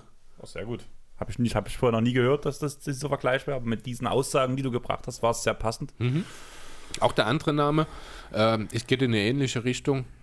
Kyle Lowry. Ja, Mike Conley haben sie damals mitgenannt. Mike Conley war halt damals noch bei den, äh, war halt damals noch so der eigentlich perfekte zweite Mann während Chris Paul. Also hier würde ich jetzt weniger von dem Best und Worst Case, wie ich es mit äh, LeBron und Lamar Odom bei Ben Simmons gemacht habe. Das sind eigentlich beides Best Cases, wobei natürlich, wenn man mit Chris Paul ver verglichen wurde, vor zehn Jahren wohlgemerkt, muss man ja dazu sagen, da reden wir über Prime Chris Paul.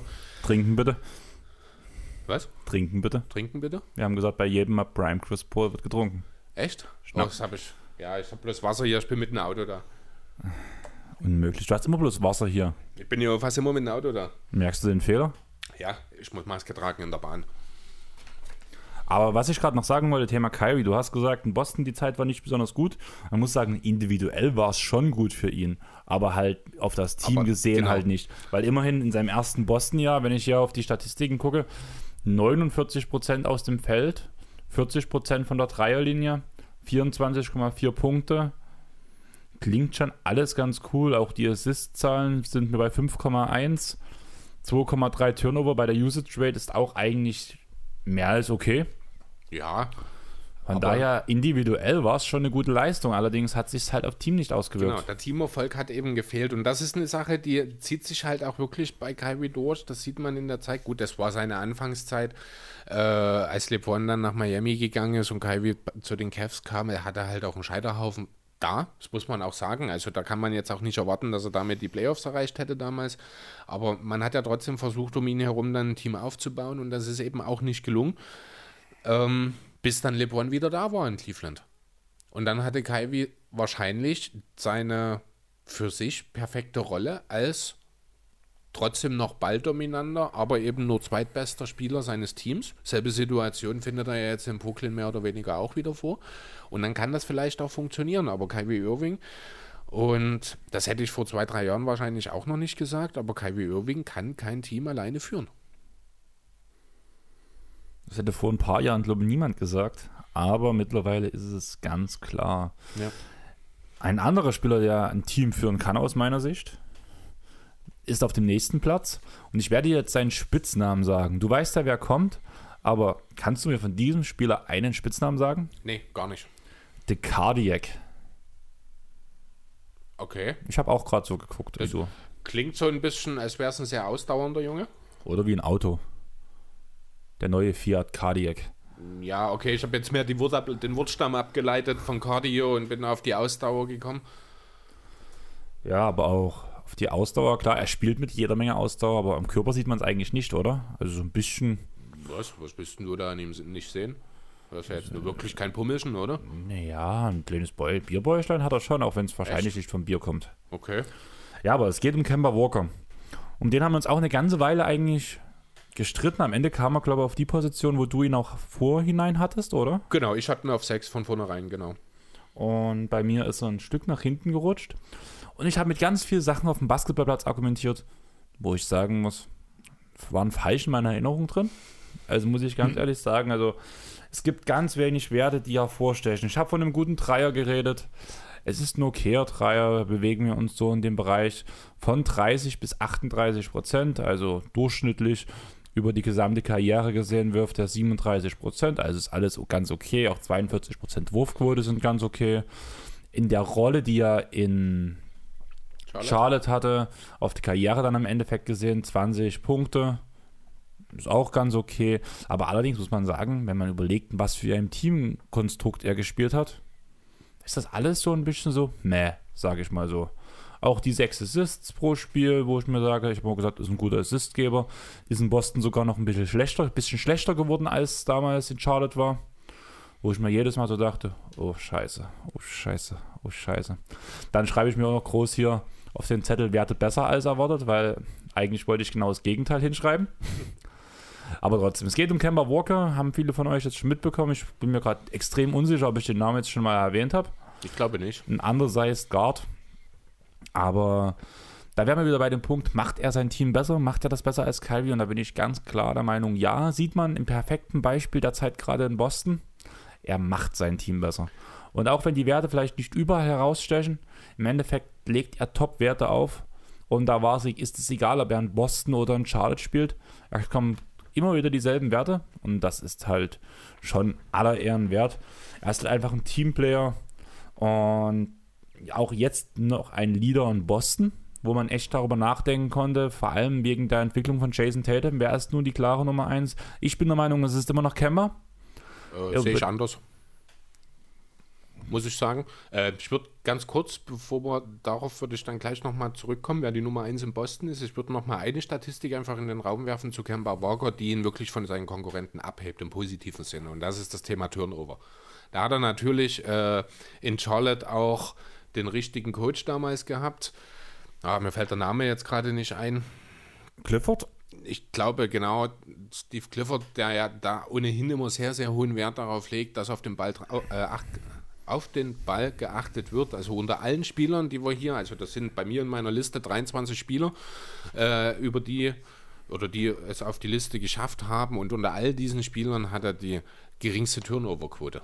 Also das ist definitiv nochmal was, was ihn wirklich abhebt, wenn man da einfach mal das Beispiel, wobei ich sagen muss, Kyrie Irving ist da jetzt auch gar nicht so schlecht, wie ich erwartet hätte. Also Walker hat 10,5% Turnover-Quote. Kyrie Irving ist bei 11,9, war ich überrascht, dass er doch so gering ist. Äh, als Beispiel Ben Simmons zum Beispiel steht bei 19,7, Jamorant bei 17,2. Einfach, dass man das mal ein bisschen einordnen kann. Also da ist es wirklich eine Sache. Kemba Walker ist unheimlich gut darin, auf den Ball aufzupassen. Der spielt keine schlampigen Pässe, der spielt, der macht keine sinnlosen Dribblings, die in einem Turnover enden in irgendeiner Form. Alleine deswegen schon äh, hat er einfach für das Teamkonstrukt eine unheimlich hohe Bedeutung an der Stelle. Und eben auch diese un Un. Die Uneigennützigkeit. Mit Wörtern haben wir es heute beide nicht so, habe ich das Gefühl. Aber das Wort Uneigennützigkeit steht groß auf meinem Zettel drauf bei Kemba. Okay. Also ja. auf jeden Fall dabei, was ich als so einen kleinen Mehr-Punkt mit aufgeschrieben habe. Er konnte sich in Drucksituationen noch nie beweisen.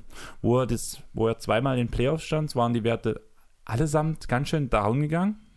Aber das liegt halt auch daran, dass man in den Playoffs kompletten Gameplan auf Kemba Walker ausgerichtet hat, weil er nun mal keine Teamkollegen hatten, die irgendwie ihn hätten entlasten können, wirklich groß. Ja, man muss halt sagen, er war mit den Bobcats damals noch, da war er noch jung, im Jahre 19 mhm. war er schon mal, da hat er noch nicht diese große Rolle gehabt.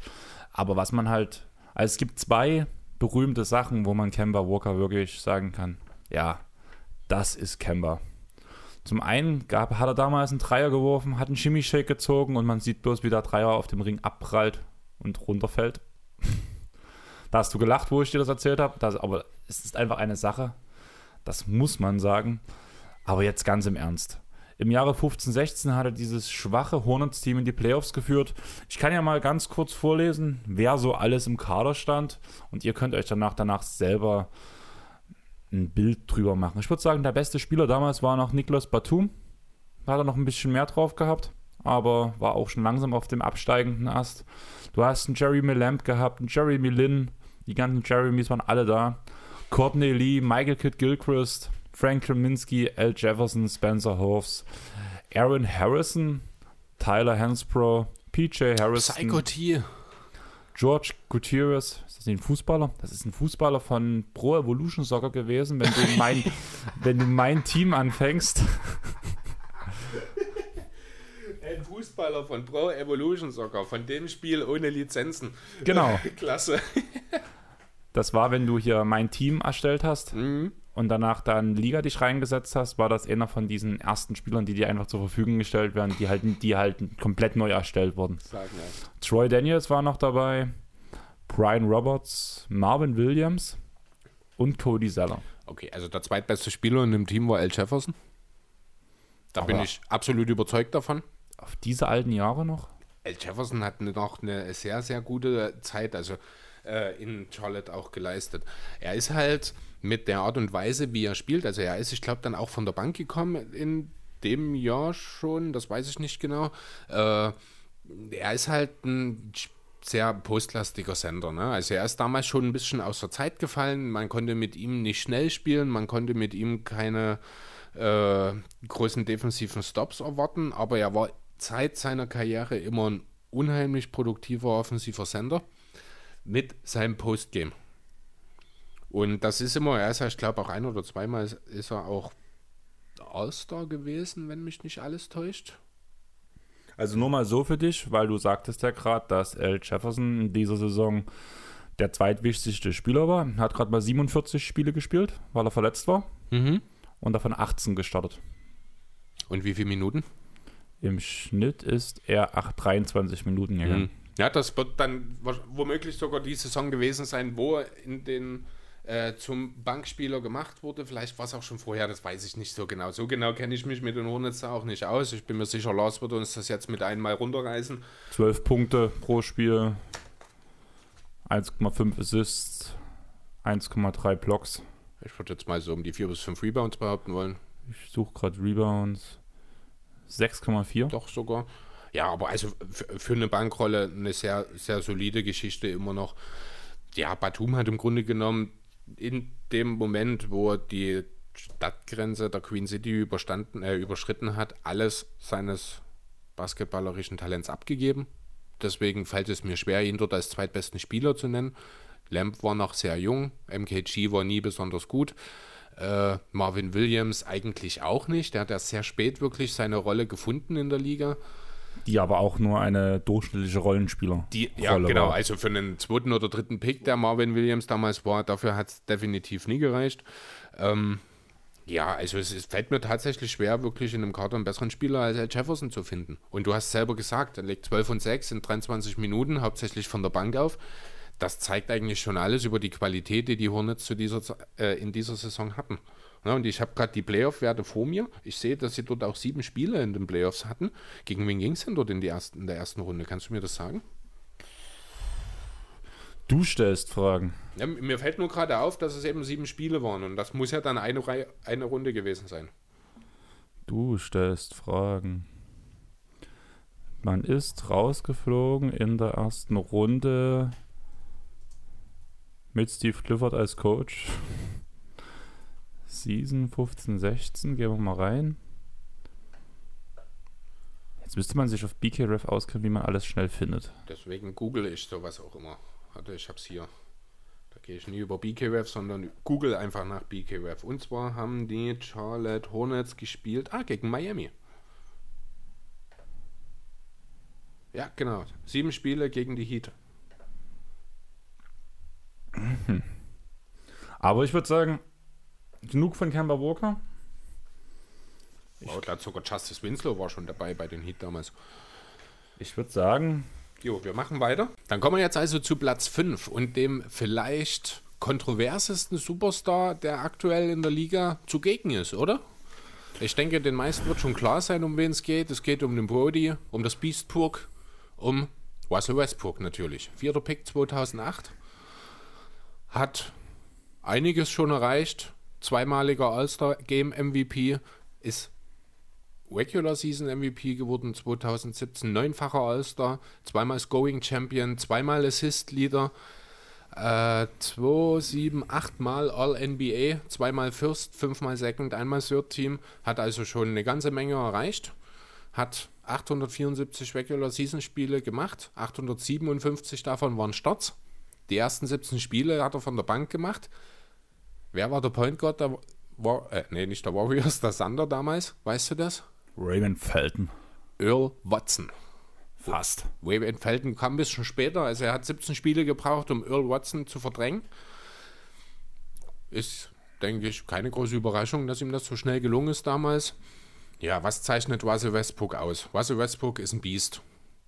Ist ein absoluter Freak of Nature, unglaubliche Athletik, unglaubliches Tempo, unglaublich schlechter Wurf, der im Laufe der Zeit immer mal wieder ein kleines bisschen besser geworden ist, aber immer noch schlecht. Also Karrierequote von draußen 30,4 Prozent. Ist jetzt nicht unbedingt der Renner. Dennoch. Hm? Die Sache ist ja einfach, du sagst, also ich habe mir jetzt hier mal die äh, schlechtesten, zum Beispiel aktuelle Saison. Mhm. 25 Prozent bei knapp vier Versuchen. Das Jahr davor 29 Prozent bei knapp sechs Versuchen das Jahr davor. 29 Prozent bei gut vier Versuchen. Dann haben wir hier eine Saison 15-16 und 14-15 mit 4,3 Versuchen bei 29 Prozent. Wenn dann wenigstens die Würfe wegfallen würden, der den Dreier nicht mehr nehmen würde, wäre er doch viel, viel sympathischer. Der soll das machen, was er kann und das ist danken und in die Zone ziehen. Du weißt, ich halte nicht viel von Westbrook. Ich habe ihn gar nicht in meiner Liste drin gehabt. Muss ehrlich zugeben, ja, er gehört unter die Top 10, aber ich habe ihn einfach vergessen, weil da eine gewisse Antipathie dabei liegt. Okay. Deswegen kann ich vielleicht nicht objektiv drauf gucken, aber ich habe definitiv hier mehr, also ich habe, man muss dazu sagen, ich habe mir die negativen Werte grün markiert, die positiven habe ich mir gelb markiert, hier ist wesentlich mehr grün als gelb. Du hast dir die negativen Werte grün markiert? Achso, du hattest nichts Rotes da, alles klar. Rotes, genau. ähm, ja, klar, letzten Endes Vielleicht hat sich der Dreier tatsächlich nicht wirklich im Laufe der Zeit verbessert. Das war nur zwischendurch mal ein bisschen besser. Es ist halt, das liegt aber einfach daran, ähm, den würde ich ihn auch einfach nicht wegnehmen. Das ist so ein bisschen auch die Theorie, die man bei Marcus Smart fährt. Du musst ihn einfach machen lassen, um den besten Russell Westbrook zu bekommen. Stell dir mal vor, Russell Westbrook würde absolut keine Dreier nehmen. Wie würde die mediale Berichterstattung über ihn ablaufen? Genau so, wie es aktuell bei Ben Simmons ist. Ja, da würde man genauso negativ darüber reden. Deswegen sage ich, lass ihn seine paar Würfe. Sicherlich sind auch immer ein paar dumme Würfe dabei, die er nicht nehmen sollte. Aber er braucht den Dreier auch einfach für sich selbst, um sein Spiel zu entfalten, weil er eben damit, dass er den konstant nimmt, dafür sorgt, dass er eben respektiert werden muss draußen. Und dadurch man nicht die Möglichkeit hat, groß abzusinken und ihm dadurch die Option zum Korb zu ziehen, die würde er sich damit selbst nehmen. Allein deswegen lasse ich ihn gerne werfen ja, drei Dreier pro Spiel ist alles in Ordnung, aber wenn halt jedes Mal bei unter 30 Prozent vier bis sieben Dreier drauf gelatzt werden, dann ist das halt beschissen. Das ist natürlich dann ein Umfang, der ist nicht mehr besonders clever. Nun hat er gut. Mal ganz äh, kurz nochmal: Die sieben Dreier waren in seinem besten Shooting-Jahr, muss man genau. dazu sagen, bei knapp 35 Prozent. Bei 35 Prozent bei diesem Status, den Russell Westbrook in seinem Team hat, kann man dem die Dreier auch geben. Auf jeden Fall. Aber nicht auch 5,6 Dreier pro Spiel bei 29 Prozent. Da würde ich mir eher selber die Kugel geben. Also ganz ehrlich.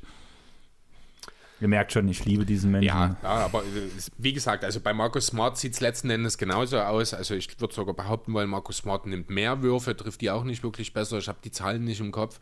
Ähm, das gehört dann einfach zu, den, zu dem Typen dazu.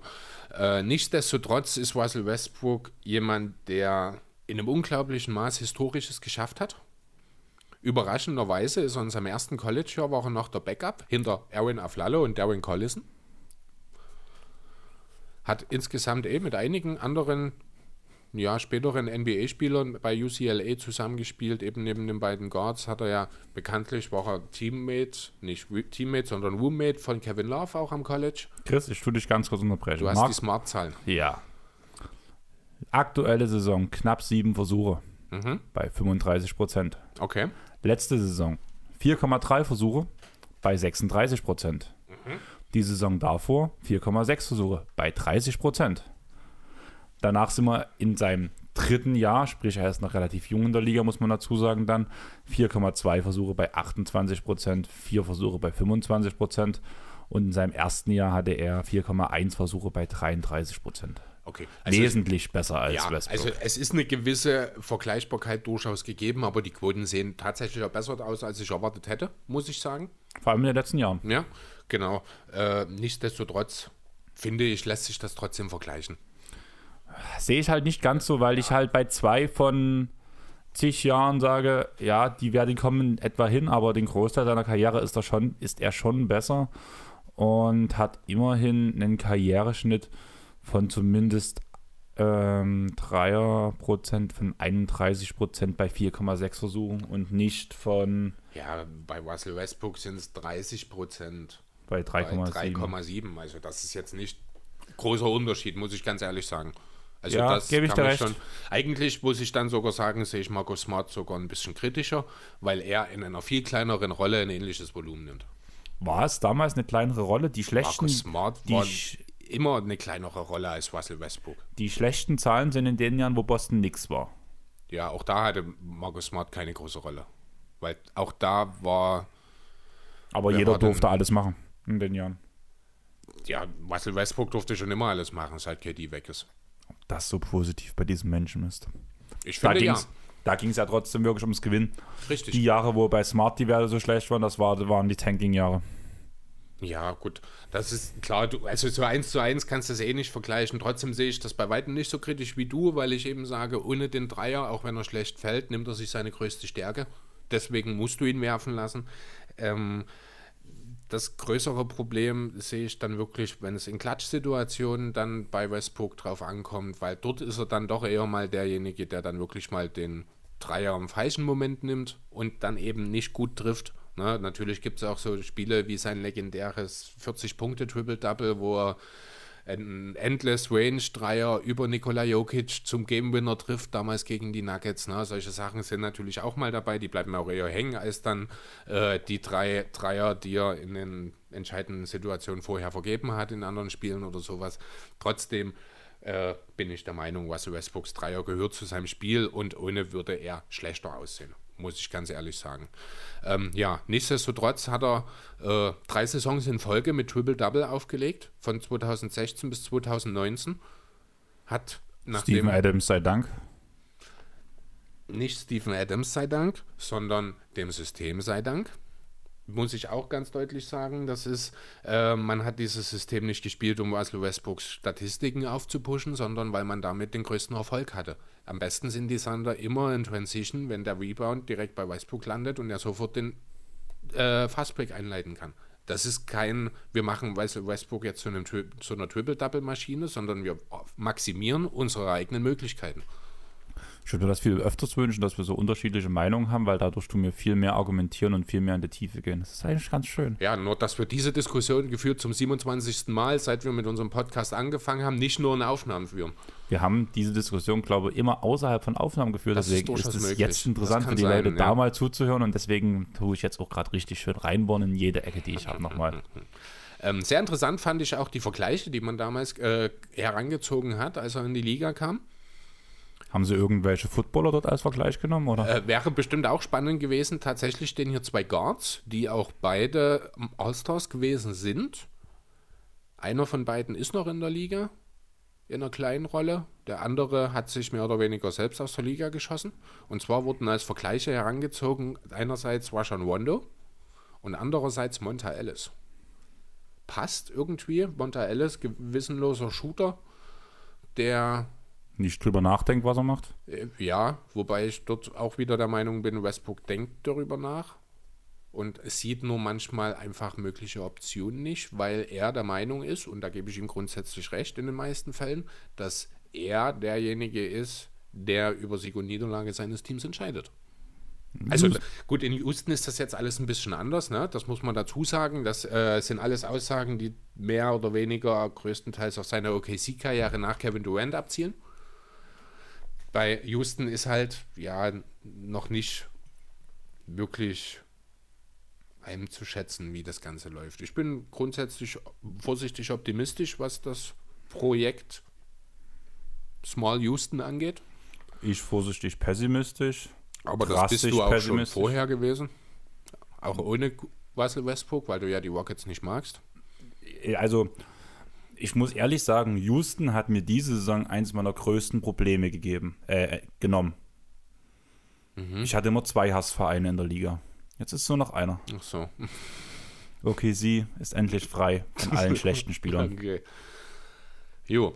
Äh, weißt du denn, von welchem Team Westbrook gezogen wurde? Seattle, oder? Ja. Und weißt du, wie lange er, oder hat er denn für die Sonics auch gespielt? Nein. Nein. Richtig, weil sechs Tage nach seinem Draft sind die Sonics zu den, äh, nach Oklahoma City umgezogen. Das weiß doch jeder. Na, die meisten vielleicht, aber nicht jeder. Ja, ansonsten die größten Zweifel, die man an ihn hatte, waren in erster Linie, dass er halt ein bisschen klein war für einen Small, äh, ein Small Forward, sage ich, für einen Shooting Guard und man ihn noch nicht so richtig als Point Guard gesehen hat. Er war noch sehr zierlich damals, also dieser athletische Freak, den wir heute sehen, den gab es damals in der Form noch nicht. Er war ja, ein Strich in der Landschaft, kann man manchmal so schön sagen.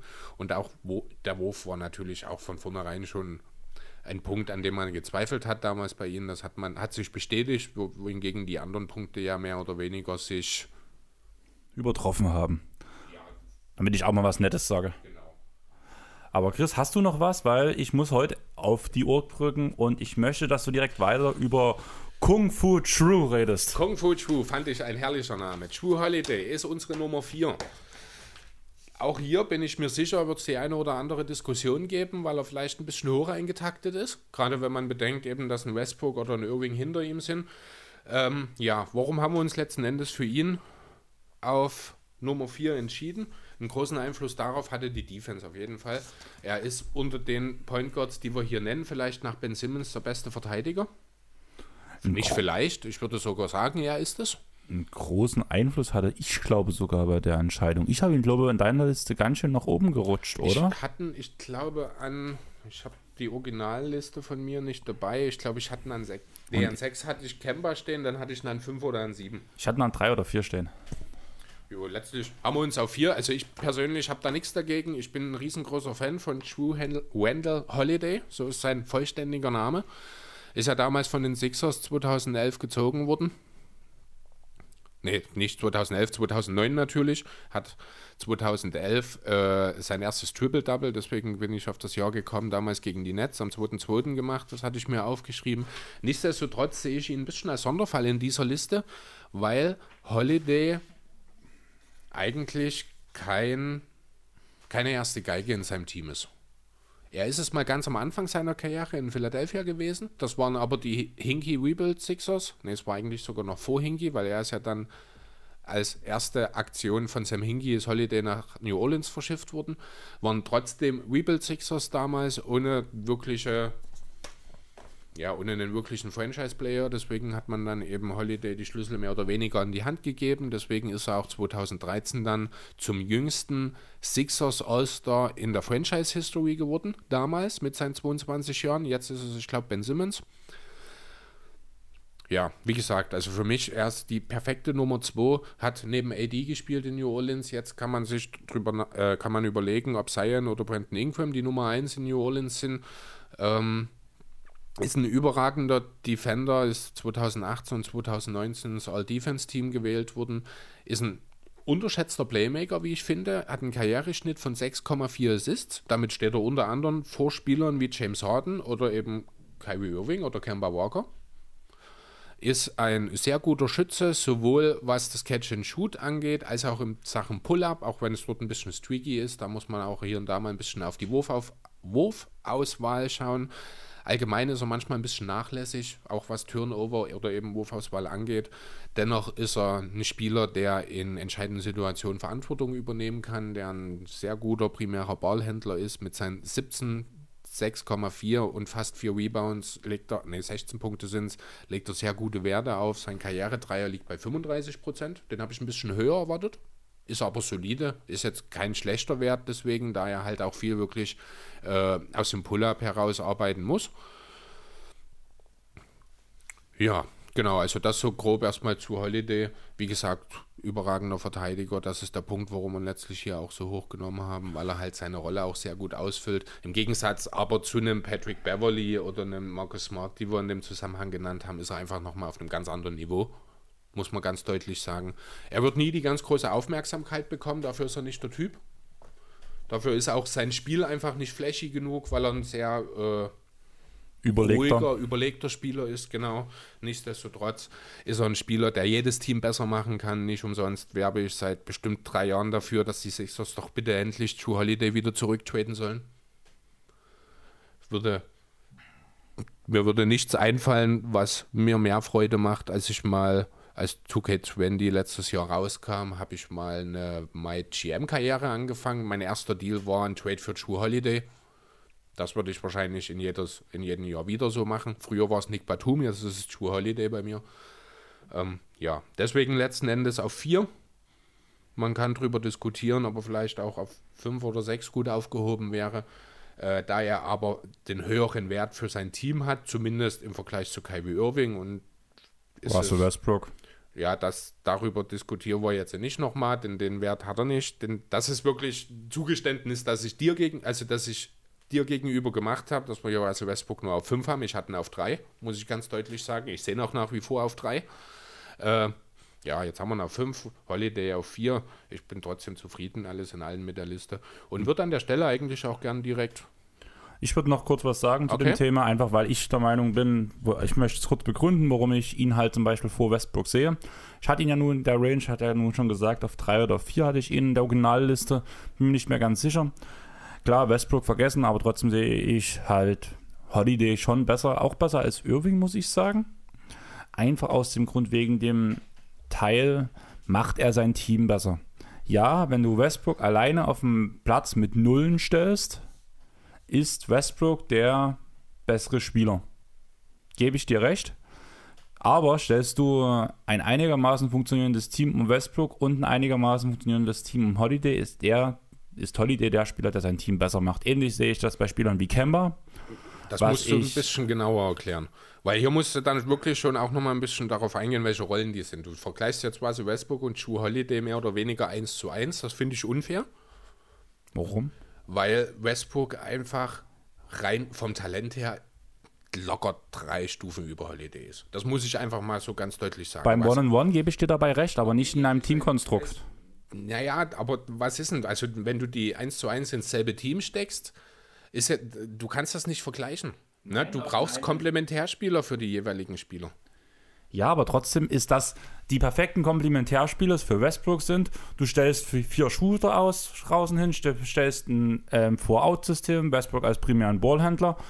Er penetriert in die Mitte, schließt per Dank ab oder spielt den Kick-Out-Pass nach draußen. Mhm. Ähnlich à la Rondo. Ich dribbel so lange, bis irgendwann ich losmache und ich entweder in der letzten Sekunde unterm Korb abschließe oder ich den Kickout-Pass rausspiele. Rondo ist kein Spieler, der einen Pass spielt, um einen Hockey-Assist zu spielen. Ist nee, er das nicht. definitiv nicht. Rondo Wilderness ist, das ist klar. Genau, und e- Westbrook auch. Westbrook 1 zu nee, 1 genau dasselbe. Das ist, das ist, und das ist, ich glaube, der entscheidende Punkt, wo wir uns bei, äh, bei der Sicht auf Russell Westbrook entscheidend unterscheiden. Russell Westbrook will gewinnen. Russell Westbrook hat vom Kopf her, es gibt in seinem Kopf keine Möglichkeit, ein Spiel aufzugeben. Auch wenn du 20 Sekunden vor Ende, 20 Punkte hinten liegst, will der trotzdem noch den Sieg. Ja, auch wenn es Quatsch ist, äh, ne, an sich. Ähm, das Wichtige ist, er will den Sieg. Er sagt, ich bin der beste Spieler im Team, was auch der Fall ist in, in, in den meisten Teams, wo mhm. er gespielt hat. Das bedeutet für ihn, er muss übernehmen. Während Holiday sieht, ich ziehe jetzt in die Zone, auch wenn er der beste Spieler ist. Aber wenn ich jetzt Mitspieler A anspiele, der danach den Ball perfekt an Mitspieler B weiterleiten kann, weil er einen gut besseren Dreier hat und damit einen Punkt mehr macht als ich. Deswegen spielt er diesen Hockey-Assist, den Assist zum Pass, zum Assist, blöde gesagt. Ich weiß schon, was du meinst. Und das spreche ich Westbrook ab, weil Westbrook ja, zu sehr nicht. auf seine verfickten Stats achtet dass er seine Rebounds holt, dass er seine Assists spielt, ähnlich wie Rondo mit seinen Assists. Und deswegen den direkten Beispiel. Für mich muss ich ehrlich sagen, vor allem in den Spiel, in, von den die vier Spieler, die mir vor Westbrook haben, sage ich alle vier definitiv einen höheren Basketball-IQ als Westbrook. Hundertprozentig. Das mag sein, ja. Und das spreche ich ab. Du sagst klar, Westbrook, der sieht und da denkt sich schon was dabei. Ja, der denkt sich was dabei, aber es ist nicht der beste Weg, weil der andere, wie du selber gesagt hast, andere Möglichkeiten nicht sieht. Und das ist das Problem, warum er viel zu viele dumme Midrange nimmt, weil er denkt, oh, ich habe noch 20 Sekunden auf der Uhr und wir liegen knapp hinten. Ich muss jetzt werfen, weil ich der beste Spieler bin. Und deswegen, wenn ich jetzt aus der Midrange schnell werfe, habe ich noch genug Zeit auf der Shotclock und deswegen werfe ich jetzt von hier, anstatt vielleicht noch die drei, die drei Schritte weiter reinzugehen, wo ich besser abschließe. Naja, das, also grundsätzlich nimmt Russell Westbrook den Wurf, weil er es in dem Moment für die beste Option für das Team hält. Ne, das ist halt der Punkt. Du da gebe ich dir recht. Für dich, der, und das ist genau jetzt, hast du dir selber widersprochen. Nein, ich sage aber nicht, dass es er denkt, ich habe gesagt, er denkt, dass es die richtige Situation ist. Und deswegen spreche ich ihm den Basketball-IQ ab, weil es im Gesamtfeld nicht die beste Option ist. Okay, jetzt muss ich dich mal ganz deutlich fragen. Hältst du Russell Westbrook für einen Ego-Zocker? Teils, teils. Eigentlich nicht, weil er ja nee, auch. Ja auf, oder nein? Auf seine eigenen Sets bezogen, ja. Aber. Und das ist der Punkt, wo wir uns unterscheiden. Und das ist der Punkt, wo ich finde, tun viele Leute Russell Westbrook Unrecht. Russell Westbrook ist es, und ich glaube ihm das wirklich, ne? Ja, er hat dreimal in Folge eine Triple-Double-Saison aufgelegt.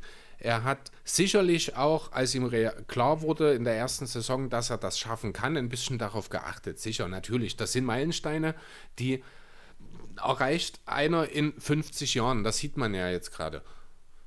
Ne? Deswegen, natürlich schaust du dann auch dabei ein bisschen drauf. Aber ich bin mir hundertprozentig sicher, wenn der, die Tatsache, dass die Sander eine Playoff-Runde weiterkommen. Ne? Sie sind ja nun, nachdem KD weg ist, dreimal in der ersten Runde gescheitert. Die Tatsache, dass sie eine Runde weiterkommen, hätte für Russell Westbrook als, Ausnahme, äh, als Annahme gereicht, um auf drei Assists und zwei Rebounds im Schnitt zu verzichten, sage ich mal ganz banal, und dadurch kein Triple-Double zu erreichen, weil er will den Sieg.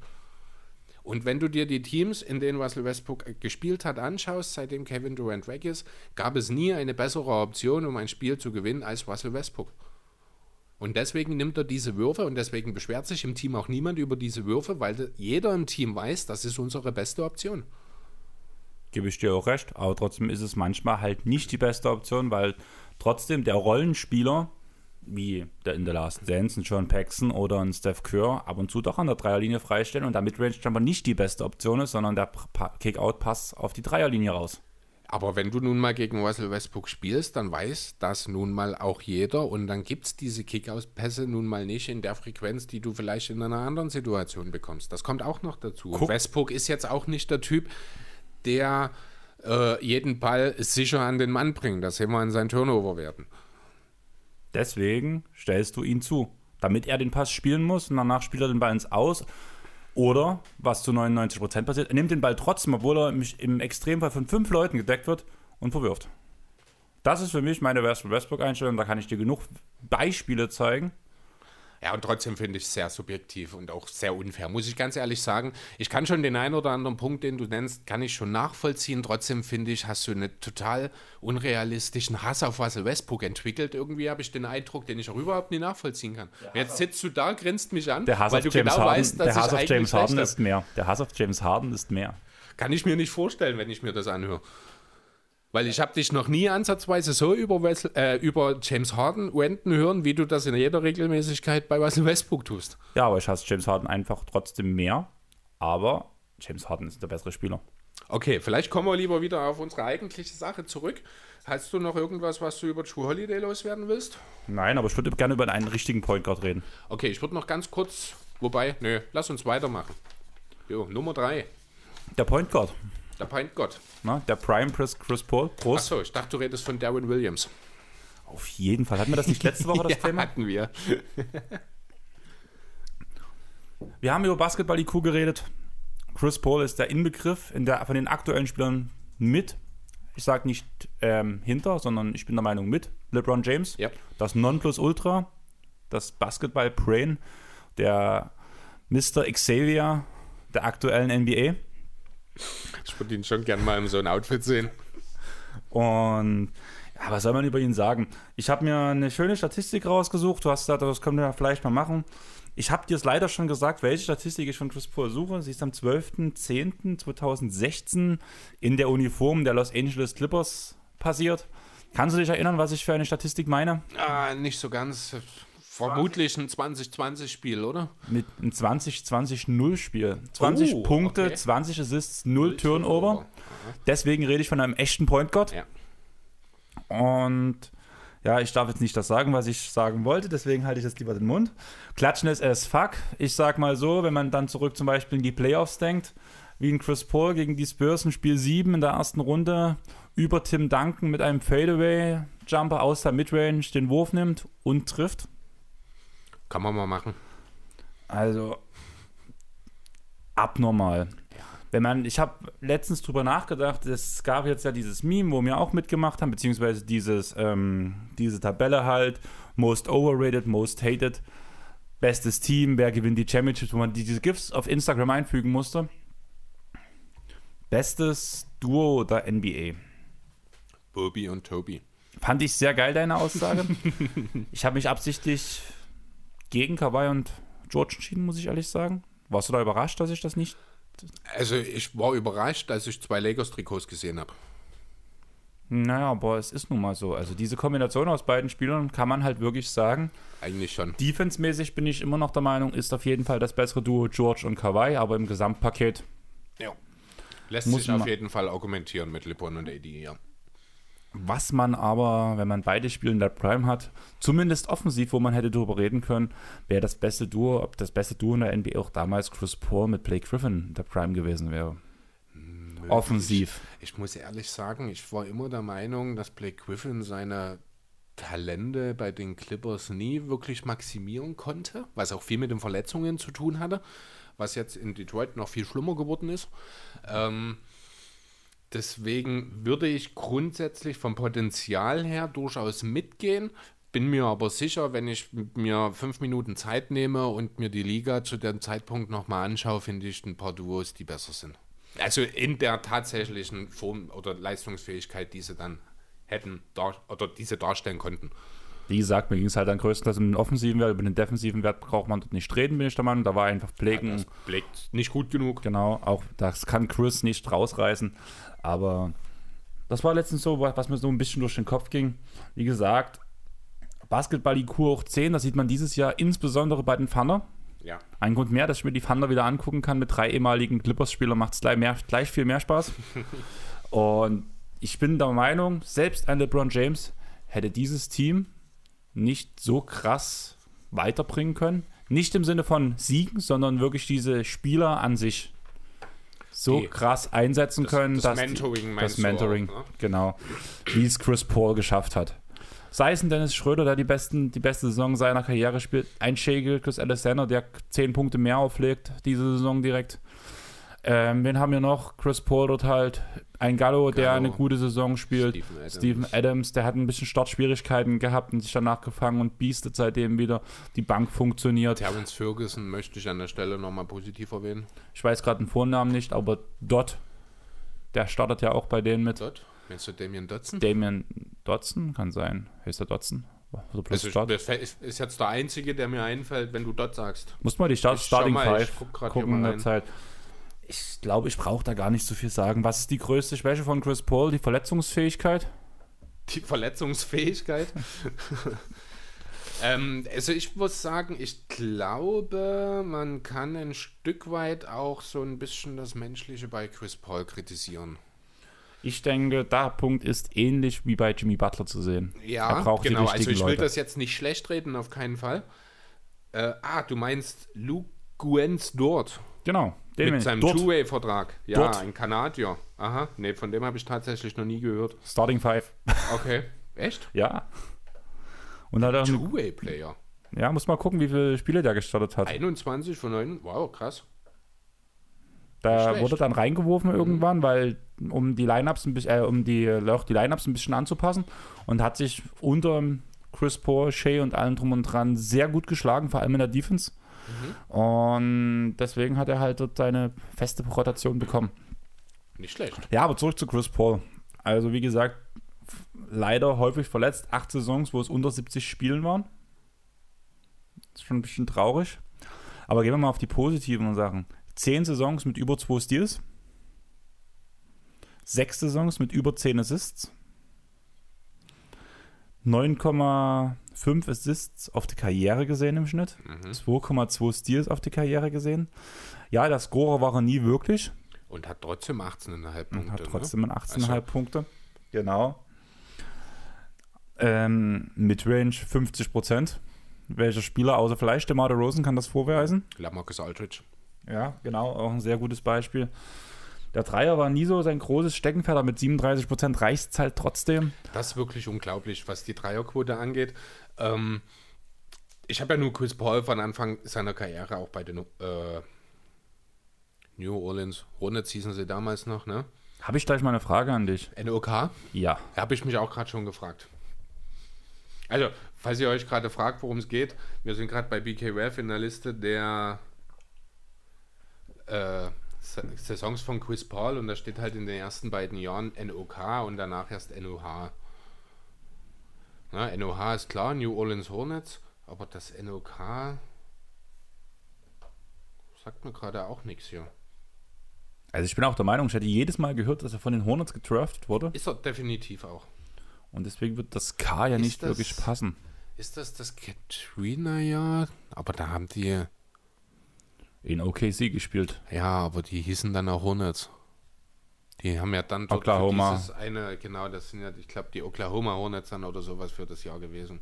Äh, kann ich dir tatsächlich gerade nicht sagen, wie das zusammengehört. Keine Ahnung.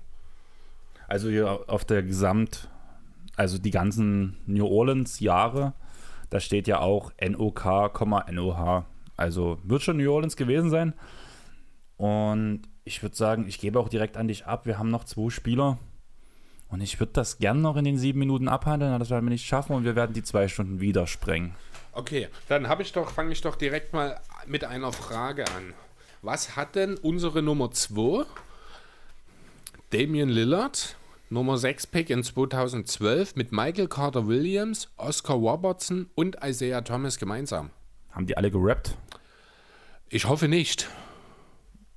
Aber ich weiß es nicht. Also ich glaube mal Oscar Robertson wahrscheinlich eher nicht. Isaiah Thomas. Achso, damit ist der Pistons Thomas gemeint übrigens, nicht der Wizards Thomas. Dem traue ich die Rap-Karriere zu. Ja. Und Michael Carter Williams, phänomenaler Rookie of the Year der Sixers damals. Wäre vielleicht besser, wenn er rappen würde. Ja, wären zumindest höhere Einnahmen. Jo, was haben die drei gemeinsam? Die vier mit Lillard dann natürlich. Alles drei ist Rechtshänder. Äh, das kann durchaus sein. Äh, tatsächlich sind es die einzigen vier Spieler, die es geschafft haben, bei ihrem NBA-Debüt mindestens 20 und 10 aufzulegen. Also in ihrem ersten Spiel in ihrer NBA-Karriere. Lillard hat 23 Punkte und 11 Assists in seiner Ka Debüt aufgegeben. Michael Carter Williams 2013 22 und 12. Das war, ich glaube, sogar ein Triple-Double. Michael Carter Williams ist in seiner Karriere ja sehr, sehr früh gepiekt, hat quasi seinen Höhepunkt im ersten Spiel erlebt. Äh, Isaiah Thomas damals 81, 31 und 11. Oscar Robertson 21 und 10 in 1960.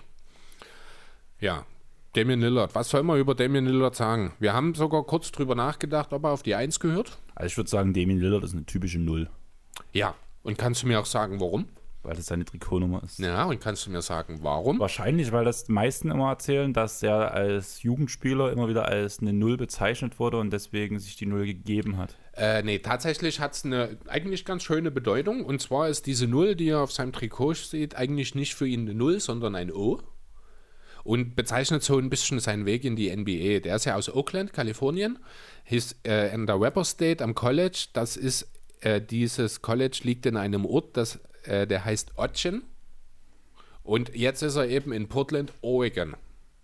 Ja, das O zieht sich also durch, deswegen hat er sich entschieden, auch für die Blazers dann weiter mit der Null aufzulaufen. Beziehungsweise hat er bei den Blazers die Null, ich glaube, erst gewählt.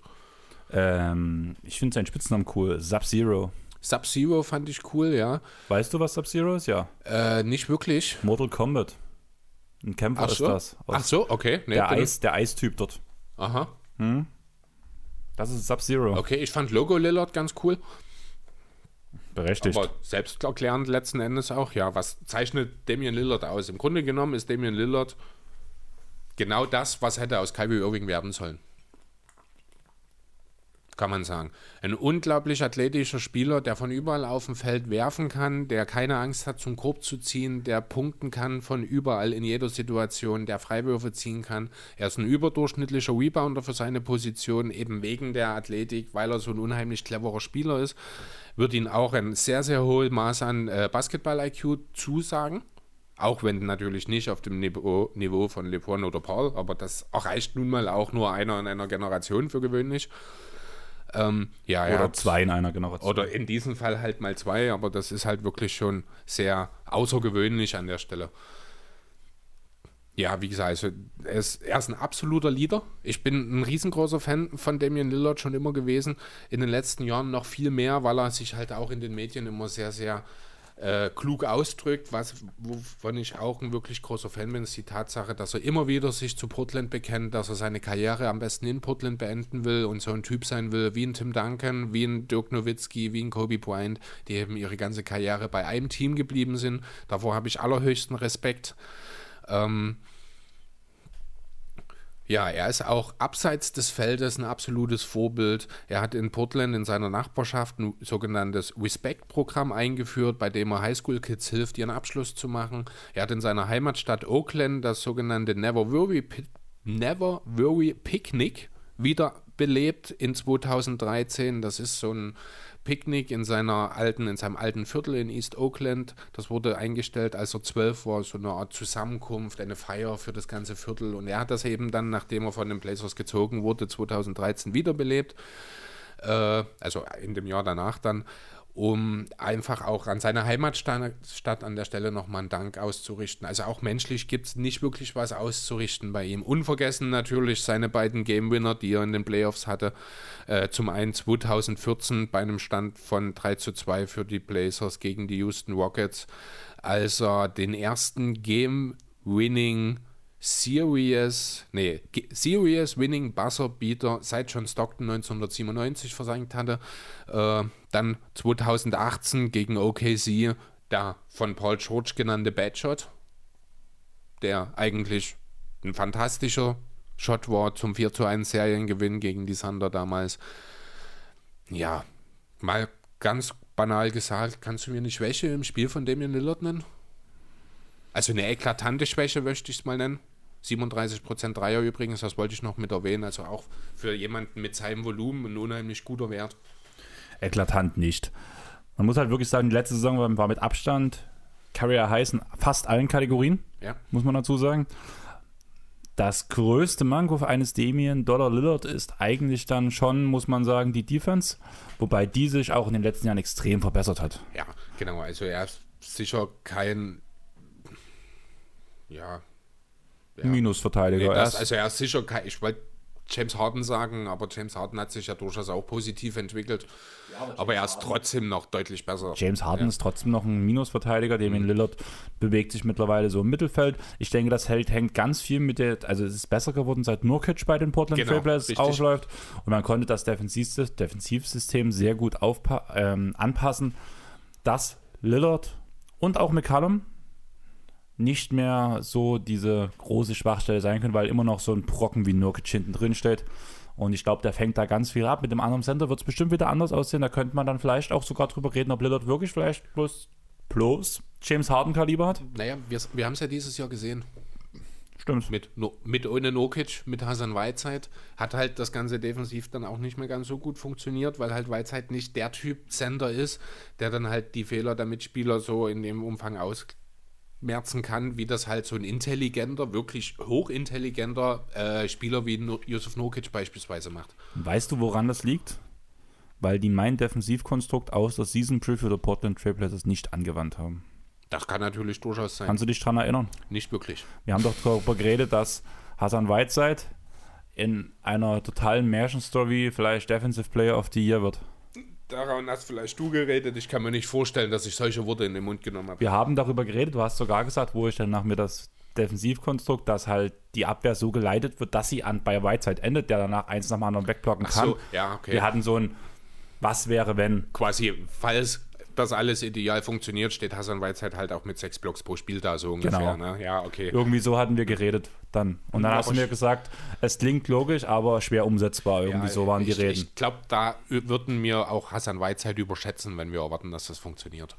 Rein Basketball-IQ-technisch, weil er muss ja dann natürlich auch seine Rolle und seine Position entsprechend ausfüllen. Also ich mir glaube, er gambelt dann doch eher gerne mal ein bisschen. Also ich habe mir das so vorgestellt, dass er sich einfach an den Zonen ranstellt mit Arme hoch und Lillard und McCallum quasi eine Schneise bilden, wo danach die, blind, die Gegner blind reinlaufen, ohne darüber nachzudenken, weil der rote Teppich ausgefahren wird und auf einmal so ein Weizheit dort steht und oh, der Türsteher ist da. Aber ich glaube, da hätte ich trotzdem noch mehr Angst vor Nokic als vor Whiteside. Auf jeden Fall, aber den gab es halt diese Saison nicht. Leider. Deswegen rechne ich auch nächstes Jahr wieder deutlich eher mit den Blazers, weil ich glaube, die Tatsache, dass Josef Nokic zurückkehren wird, die wird sehr unterschätzt. Ja, sehe ich auch so. Also ich bin echt gespannt drauf, aber ich würde noch mal weiterspringen, weil dann, wenn wir die zwei Stunden haben wir jetzt geknackt, Jo, dass wir weiter. zwei Stunden unsere Nummer Nummer eins? eins ist The Babyfaced Assassin und wir haben vor zwei Folgen gelernt, das ist Isaiah Thomas von den Detroit Pistons. Ja, da kommt vielleicht in der Historienfolge nochmal irgendwann davor. die Human Torch, Tweezers, Chef Curry oder einfach Steph. Was soll man dazu sagen? Eigentlich alles gesagt. Wir gehen raus. Ciao. Ja, zweifacher MVP, dreifacher Champion, sechsmal All-NBA. Er ist, Er ist Äh. nur sechsmal All-Star geworden? ist traurig, oder? Ich bin gerade wirklich irritiert. Ja, sechsmal Ostern, sechsmal All-NBA. War ja auch viele, Wa- äh, viele Jahre verletzt. Ja, gut, stimmt. Andererseits, Damian Lillard ist fünfmal All-Star, ne? Ähm, viermal. Ah, nee, fünfmal All-Star, genau. Ja. Hat aber, ich glaube, ein paar Jahre weniger, ne? 2009. Ja. Ja, gut, zwei Jahre. Ja, was soll, ganz ehrlich, was soll man sagen? Er ist der MVP, der ohne Gegenstimme MVP geworden ist. Ja, an, an ähm, ja, ich muss es immer lesen, damit ich weiß, was es ist. Und einstimmig einfach. Einstimmig, genau. Ich Damian Lillard übrigens einstimmiger Rookie of the Year, das wollte ich noch erwähnen. Ben Simmons doch auch, oder? Ben Simmons nicht. Ach so. Nicht einstimmig, ich glaube. Ich glaube, Mitchell hat ein paar First Vote Stimmen gekriegt. Ach, stimmt, klar. Ja, das war ja doch damals. Ja. I'm the, äh, I'm the real rookie oder sowas. Genau, äh, es gab, ich glaube, habe ich es mir aufgeschrieben, vier Spieler, die einstimmig, nein, insgesamt fünf, die einstimmiger Rookie of the Year geworden sind. Und zwar Ralph Sampson. Wer kennt ihn nicht? Ist das nicht der große Center von Houston? Ja, genau. Bin beeindruckt. Äh, David Robinson. Und woher weiß ich das? Weil wir zusammen 2K Playgrounds gespielt haben, du mit Ralph Sampson spielen wolltest. genau. Äh, genau, dann David Robinson, der Admiral, Blake Griffin, Damian Lillard und zuletzt Carl Anthony Towns. Das sind die fünf Spieler, die einstimmig zum Rookie of the Year gewählt wurden. Ja, also ich würde Curry wirklich knapp fassen, einfach weil ich hoffe, also die Sache war, wir haben zwischen Curry und Lillard über, überlegt und wenn du einen einstimmigen MVP hast, der schon gewisse Titelerfolge ähm, ähm, gefeiert hat, wir haben darüber geredet, Auswirkungen aufs Team, da brauchen wir auch bei Curry nicht reden. Ich sehe auch, dass Lillard sein Team besser macht, aber Curry macht das nochmal auf eine ganz andere Art. Ja. Er ist von einem, wo man sagen kann, dass vielleicht, vielleicht das beste Team, was es jemals gab. Ist es der Anführer? Ohne Frage.